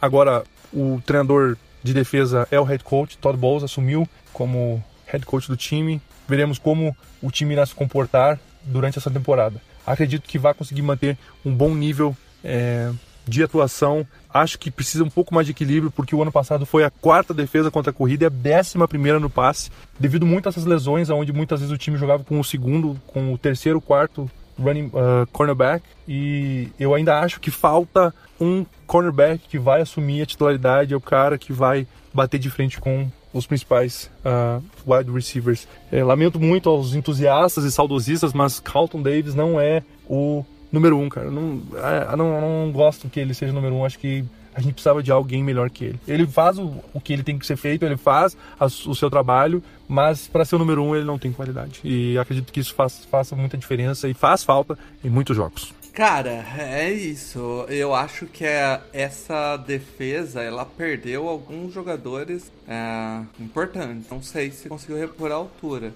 Vai ver, é, principalmente na, na, linha, na linha defensiva, aliás, que é forte, naquela que no Super Bowl, quatro fortes. E agora perde bastante com a saída do e, e o JP É, e, e, agora falta a- não, não só a, a, a perda dos titulares, né? Você enfraquece a rotação, que era um dos pontos fortes também dessa, desse front seven, né? Principalmente da linha defensiva. Você tinha variações ali dentro dessa, dessa defesa. né? Agora, Akin Hicks e Vitaveia no mesmo interior de linha dá, Ainda é bem um- forte, forte. dá uma assustada. Pesado. Dá uma assustada bruta, né? Pô, eu vou te falar, eles estão correndo na barriga. Você tá reclamando do Carlton Davis como cornerback um. Eu, eu fiquei, eu fiquei imaginando o Alan, né? Que eu sofrendo com os Cara, não não, é, não ter cornerback, né? É, ele, tem- ele tem Carlton, ele tem Carlton Davis, E o Jamal Jean Jean. e e, o- e o Shema Bunting. Dá pra reclamar muito. É, mas de fato tem uma queda de talento, isso é, isso é óbvio. Eu só não acho que é uma queda de talento é, que vai, vai, vai afetar tanto assim. Realmente ainda acho muito qualificada a defesa do, do Bucks. De fato, o Pass Rush pode sofrer e talvez essas fraquezas que ele apontou aí do Carlton Davis e, e o do Jamel possam aparecer mais, né? Mas, sei lá, cara, eu acho muito pesado aqui em Hicks e Vita Velho. Você tem, provavelmente você tem aí quatro jogadores de OL ocupado, velho. Você não vai querer deixar esses caras é, muitas vezes no, no Mano a mano. a mano. Assim, cara, o, o Chuck Berry vai ter muita oportunidade no mano a mano. Você vai ter a possibilidade do, do segundo anista que não produziu tanto, ver se ele, ele começa a produzir esse ano. Então, assim, pesada ainda essa defesa do, do Bucks. É, o que, que você acha? Acho que a defesa re- regride, mantém, É, acho que se não machucar tanto quanto ano passado, né, a gente até comentou isso durante Uhum. que foi campeão num ano que ficou muito pouca gente. Como normalmente acontece, né? Acabou chegam, ainda, né, quem machucou acabou voltando ainda, né, na, pros É. playoffs. Normalmente os times que chegam são os que machucam menos, né? E é, ano passado regrediu a média e teve, sofreu com lesões e não tem jeito. Principalmente na defesa, você começa a ter duas, três lesões, pesa, pesa Sim. muito, né? Mesmo que você tenha alguns bons reservas, mas não, dá pra fazer milagre, né? E eu discordo um pouco dele, que eu acho que no, no- no- contra os Rams a defesa ainda estava competitiva. Tomaram um puta nabo dos Rams o jogo inteiro. E aí no finalzinho acharam lá várias, vários fumbles, né? E com mais pontos chegaram a empatar o jogo, mas foram lances fortuitos, né? Pra- A defesa jogou bem, por isso que, que acharam o fumble do running back. Não foi. É, se o running back não, não solta duas, três bolas lá, não tinha tido graça o jogo. Porque os primeiros três quartos não teve. Passaram o carro na defesa como não tivesse ninguém. É, e no último drive, quando precisava, bom, vocês empataram, então agora não podemos cagar. Foi passar o carro de novo como se não tivesse ninguém mais uma vez. Então, na minha visão, a defesa passou vergonha contra os Rams na, naquele jogo de playoff. É, toquei, o time tava né, com, algumas lesões ainda, alguns jogadores estavam voltando, mas não estavam 100%. Aquela história que a gente conhece, já chega na post-season, é, ninguém tá 100%. Mas é, não acho que dá para contar que a defesa com lesões fica minimamente aceitável. Então, assim, gosto muito do grupo, mas se tiver lesão igual no passado, vai dar zebra. E e só antes da gente ir pro recorde, é, já co- começar essa parte de recorde perguntando essa, essa parada pra vocês dois. É o segundo time da NFC? Não. Não é? Quem é o primeiro? Quem é o primeiro? Primeiro, pra mim é o Rams, segundo é o, é o Packers. E, E aí, aí? sim o Tampa Bay é o terceiro. Você tá nessa? Não Mais fiz ou essa conta, não. Não fiz essa conta, mas eu não sei, se eu tivesse que apostar entre Bucks e Packers, acho que eu preferia o Bucks. né? Não, se você tiver um confronto de playoffs entre Bucks Ah. e Packers, eu também aposto no Bucks. Tô falando, se você. Mas parando pra pensar, o Packers teve muita perda de wide receiver. Não, vou mudar. Tampa é o segundo mesmo. Tampa é o segundo mesmo. Packers É, é o eu acho que é a. Não, segunda eu- força atrás do Rams, cara. Eu acho que o Packers é, é a terceira força da divisão. Eu não sei se o Rams É é, porque- essa força toda também que vocês estão falando. Não, não, não acho que é uma É. força toda, mas na, na NFC E eu acho que ele na é... NFC ele ainda, pelo elenco, deu, deu uma, batido, deu uma né? reforçada no, no ataque. Ele perdeu o left tackle. Mas a gente vai falar disso na hora que for a vez do Rams. Não, porque o Rams foi campeão, e aí você sempre fica com aquela imagem, né? Que o campeão. A gente falou isso, né? Do, da- Mas no ano do Bucks também, né? durante a temporada. É, eles chegaram com o time, foi um dos times que menos machucou também. Mesma coisa do Bucks em 2020. Uhum. E mesmo assim, eles pegaram o Bucks com esse monte de problema que a gente falou de lesão e tudo mais e tal. Quase entregaram a paçoca. E quase que, que foi pro, pro, pro overtime o jogo, né? Então não é que sobrou, assim. É, eu acho que pior do que o Bucks, o Rams se machuca 2-3 ali, dependendo do, do, do cara que machucar, desanda tudo. Vamos ver o que o nosso amigo Bucks da Depre prevê. Bom, a minha previsão para essa temporada é 17-0 fora os ameaços, certo? É, a minha previsão é essa. Bucks 17-0 rumo ao Super Bowl aqui campeonato. E quem não tá achando isso é maluco. Me chamem de otimista, me chamem de tudo. Não, mentira, eu sou muito pessimista. Eu- Eu não acredito que vai ser 17-0 porque não tem um dos, não achei muito fácil o schedule, tem o calendário, tem alguns jogos bem, bem complicados, mas eu acho que os Bucks ah, garantem a divisão. Não vejo ah, Falcons nem Saints sendo uma grande ameaça, apesar que vai ser meio que é meio padrão a gente perder duas por ano pro Saints, então não é aquilo, tá tranquilo. Esse é, esse é o Super Bowl deles, então pode deixar que eles ganhem duas por ano, não tem problema. É, esses dois times em reconstrução, novos ah, quarterbacks e não vejo os Panthers sendo uma grande ameaça, né? Matt Rule não sabe o que faz, é Ted Bridgewater, é Bridgewater, é Sam Darnold, é Baker Mayfield, ele não sabe o que ele tá fazendo e não acho que nenhum desses desses três times vai se classificar para os playoffs. Quem sabe, quem sabe, um wild card seja o Saints brigando ali. E a minha previsão é final de conferência. Final de conferência eu acho que a gente gabarita, né? É, mas vai ser uma temporada difícil. Não sei se os Rams vão conseguir manter o nível do ano passado. E Tom Brady voltou, é isso que importa. O que importa é o que interessa. O homem voltou e ele tá querendo.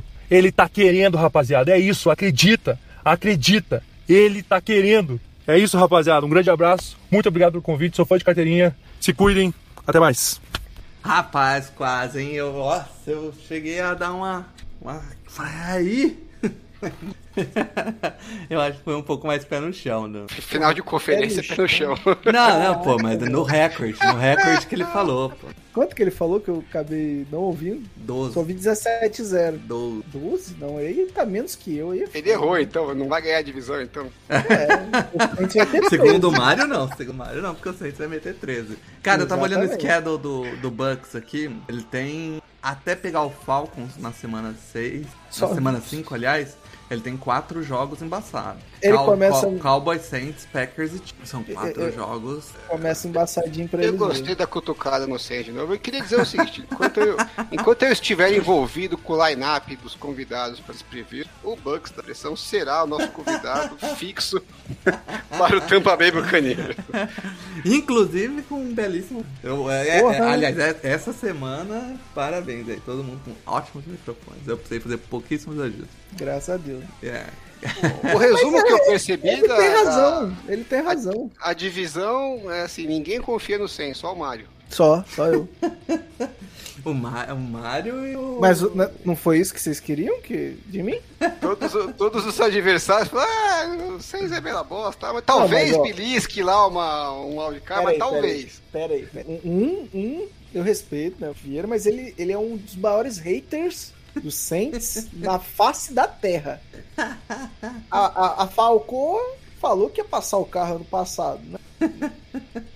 Então a gente Foi per- percebe aí- 50% ano passado. Perdeu. E aí a gente percebe, né, que realmente ela, ela também é um pouco hater. E o rapaz Eu falei, aí, eu falei ano passado que ou ia dar muito bom ou era capaz de dar merda a ponto de perder da NFC. e Foi um 3. Exato. E o rapazinho do Bucks, ele tem razão.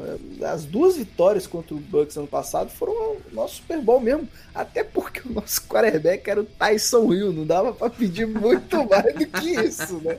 Tyson, grande. Os caras perderam. Os caras perderam pro Trevor Simeon e pro Tyson Hill. Realmente, foi o nosso Super Bowl. A minha temporada valeu só por essas duas vitórias. Foi 9 a 0 cara. 9 a 0 9 a 0 Sim, né? Cada um tem o Super Bowl que merece, né? Exatamente.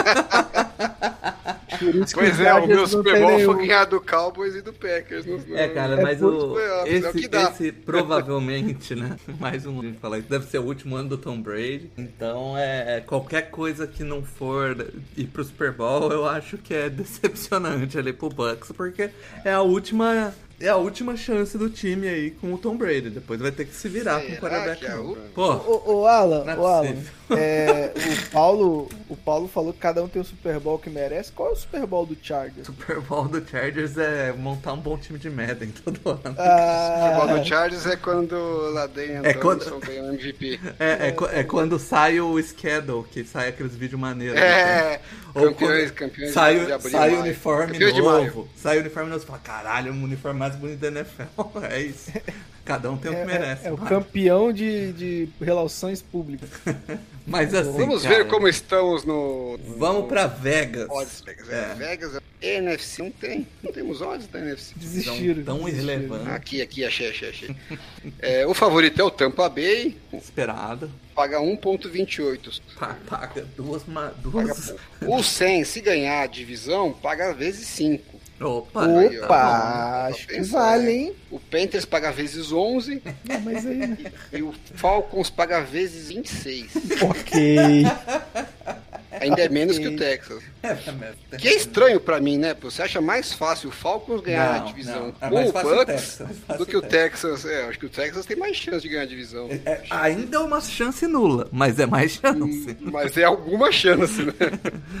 Achei meio bizarro aqui. É, Mas ver o- over E o, unders. e, e o over-under? Opa, Carregando aqui, vamos lá. Carolina Panther, 5.5. Olha Aí, aí. Fala de Seu mim. 6 tá, o seu 6 tá, tá bem calibrado aí. É o, o, no, o 8, 9 vitórias do, do Felipe, Felipe, po- pode pôr Ele uma apoiar. bem otimista. Bem Tá, otimista. tá, tá pagando quanto no over? Tá pagando o over. O over paga menos, na verdade. né? Eles também não estão muito confiantes nessa linha, tá? 1.5. Ah. O under paga bem mais. Acho que eu vou nesse under aí. É, vamos seguindo aqui. Quem que a gente tem mais? A Falcons. Falcons. Na verdade, passe pulei o Falcons. O Falcons é o pior over-under. 4.5. Olha aí, hein? Que alegria, meu capitão. Ah, E o under ainda paga um pouco mais. Você aqui acha que é 2, Mário? Aí, ó. De repente, tem, uma gordurinha aí. Quanto que tá pagando? Tá pagando 1,95. Dá pra quase Olha, dobrar aí. Quase do... Onde está? Insane. O over-under tá quase igual ao seu, Mário. 7,5.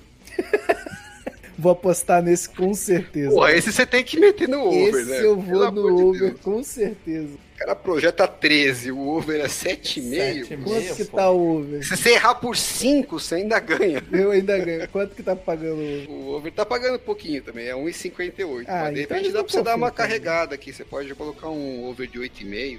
Olha lá. Dá pra ajustar aqui. E o Tampa Bay Buccaneers tá com 11,5. Aí, até que ele Eita. fez uma projeção boa aí. Pois é. Coisa. Deixa eu ver se é o maior da, maior da NFL. É o maior da NFL junto com Buffalo Bills e com Green Bay Packers. E você, e você já tomou o spoiler aí do, do, da UFC. Até lá a galera esqueceu, pô. É verdade. Se bem, é NFC Eu vou duas semanas, esquecer. né, cara? A gente já tá na metade dos previews já. Eu vou esquecer, imagina. Mas é isso, cara. né? Acho que a gente cobriu legal aí a divisão. Porra, Ah. duas horas e dez de gravação. Você Não, a gente cobriu tem, legal. tem, tem 10 minutos pra cortar aí. De, Galera de- que não gosta de duas horas de programa, mas de, seja disco- bem-vindo. de Discord dando pau e mais uns errinhos aí. Vai dar umas. Acho que vai chegar nas duas horas. Um, um, 1,58. E se- O, e se o Paulo não entende o que a gente passa, né, mano? A gente tá Não. começando a gravar num dia e terminando em outro. Exato. Santo Mal. programa. Tô morrendo aqui já. É meia- meia-noite e 10, pô, vocês dormem, cara? Ainda tem que levar o doguinho pra, pra, pra mijar. Porra. Primeira gravação na casa nova de Mário Kogo. Se, você- se vocês estão estranhando que ele não tá gritando, é porque ele não quer tomar notificação do condomínio. Inclusive, o lixo tá passando aqui agora pra dar o, o ar da graça. Tá um barulho Eu, eu só achei que, que o Mário, um cara que tá projetando 13 vitórias pro seu time, passou um programa um tanto desanimado. Fa- Falta Eu, é porque, é porque assim... Amor, Se eu achasse é- que o meu time vai ganhar 13 jogos, eu estaria bem mais empolgado, hein? Mas assim, deixa eu explicar, né? É, por que disso. É porque eu acho que esse time ganha, mas eu não consigo ficar sem tecer as críticas necessárias à administração de Mick Moon. Fica esse Mário vai fazer gostinho um meio, voto crítico. meio amargo. Exato. Porra, mas, mas ô Mário, se você acha que eles montaram um time pra ganhar 13 jogos, o time ser Alan, Alan, contender. Alan, ganhar a temporada regular, eu já tô cansado. Eu quero ganhar o Super Bowl e esse time não ganha o Super Bowl, então foda-se as 13 Ué, mas, pô, um, ti- um time que ganha 13 jogos na temporada regular é um time que chega no playoff brigando pra ganhar, ser campeão. Mas não vai. É isso então. Vamos finalizando por aqui. Semana que vem a Não, gente pelo amor volta de Deus. pra sair de norte e começar a falar de leste. Valeu, galera. Chama de volta no Play Band. Aquele abraço.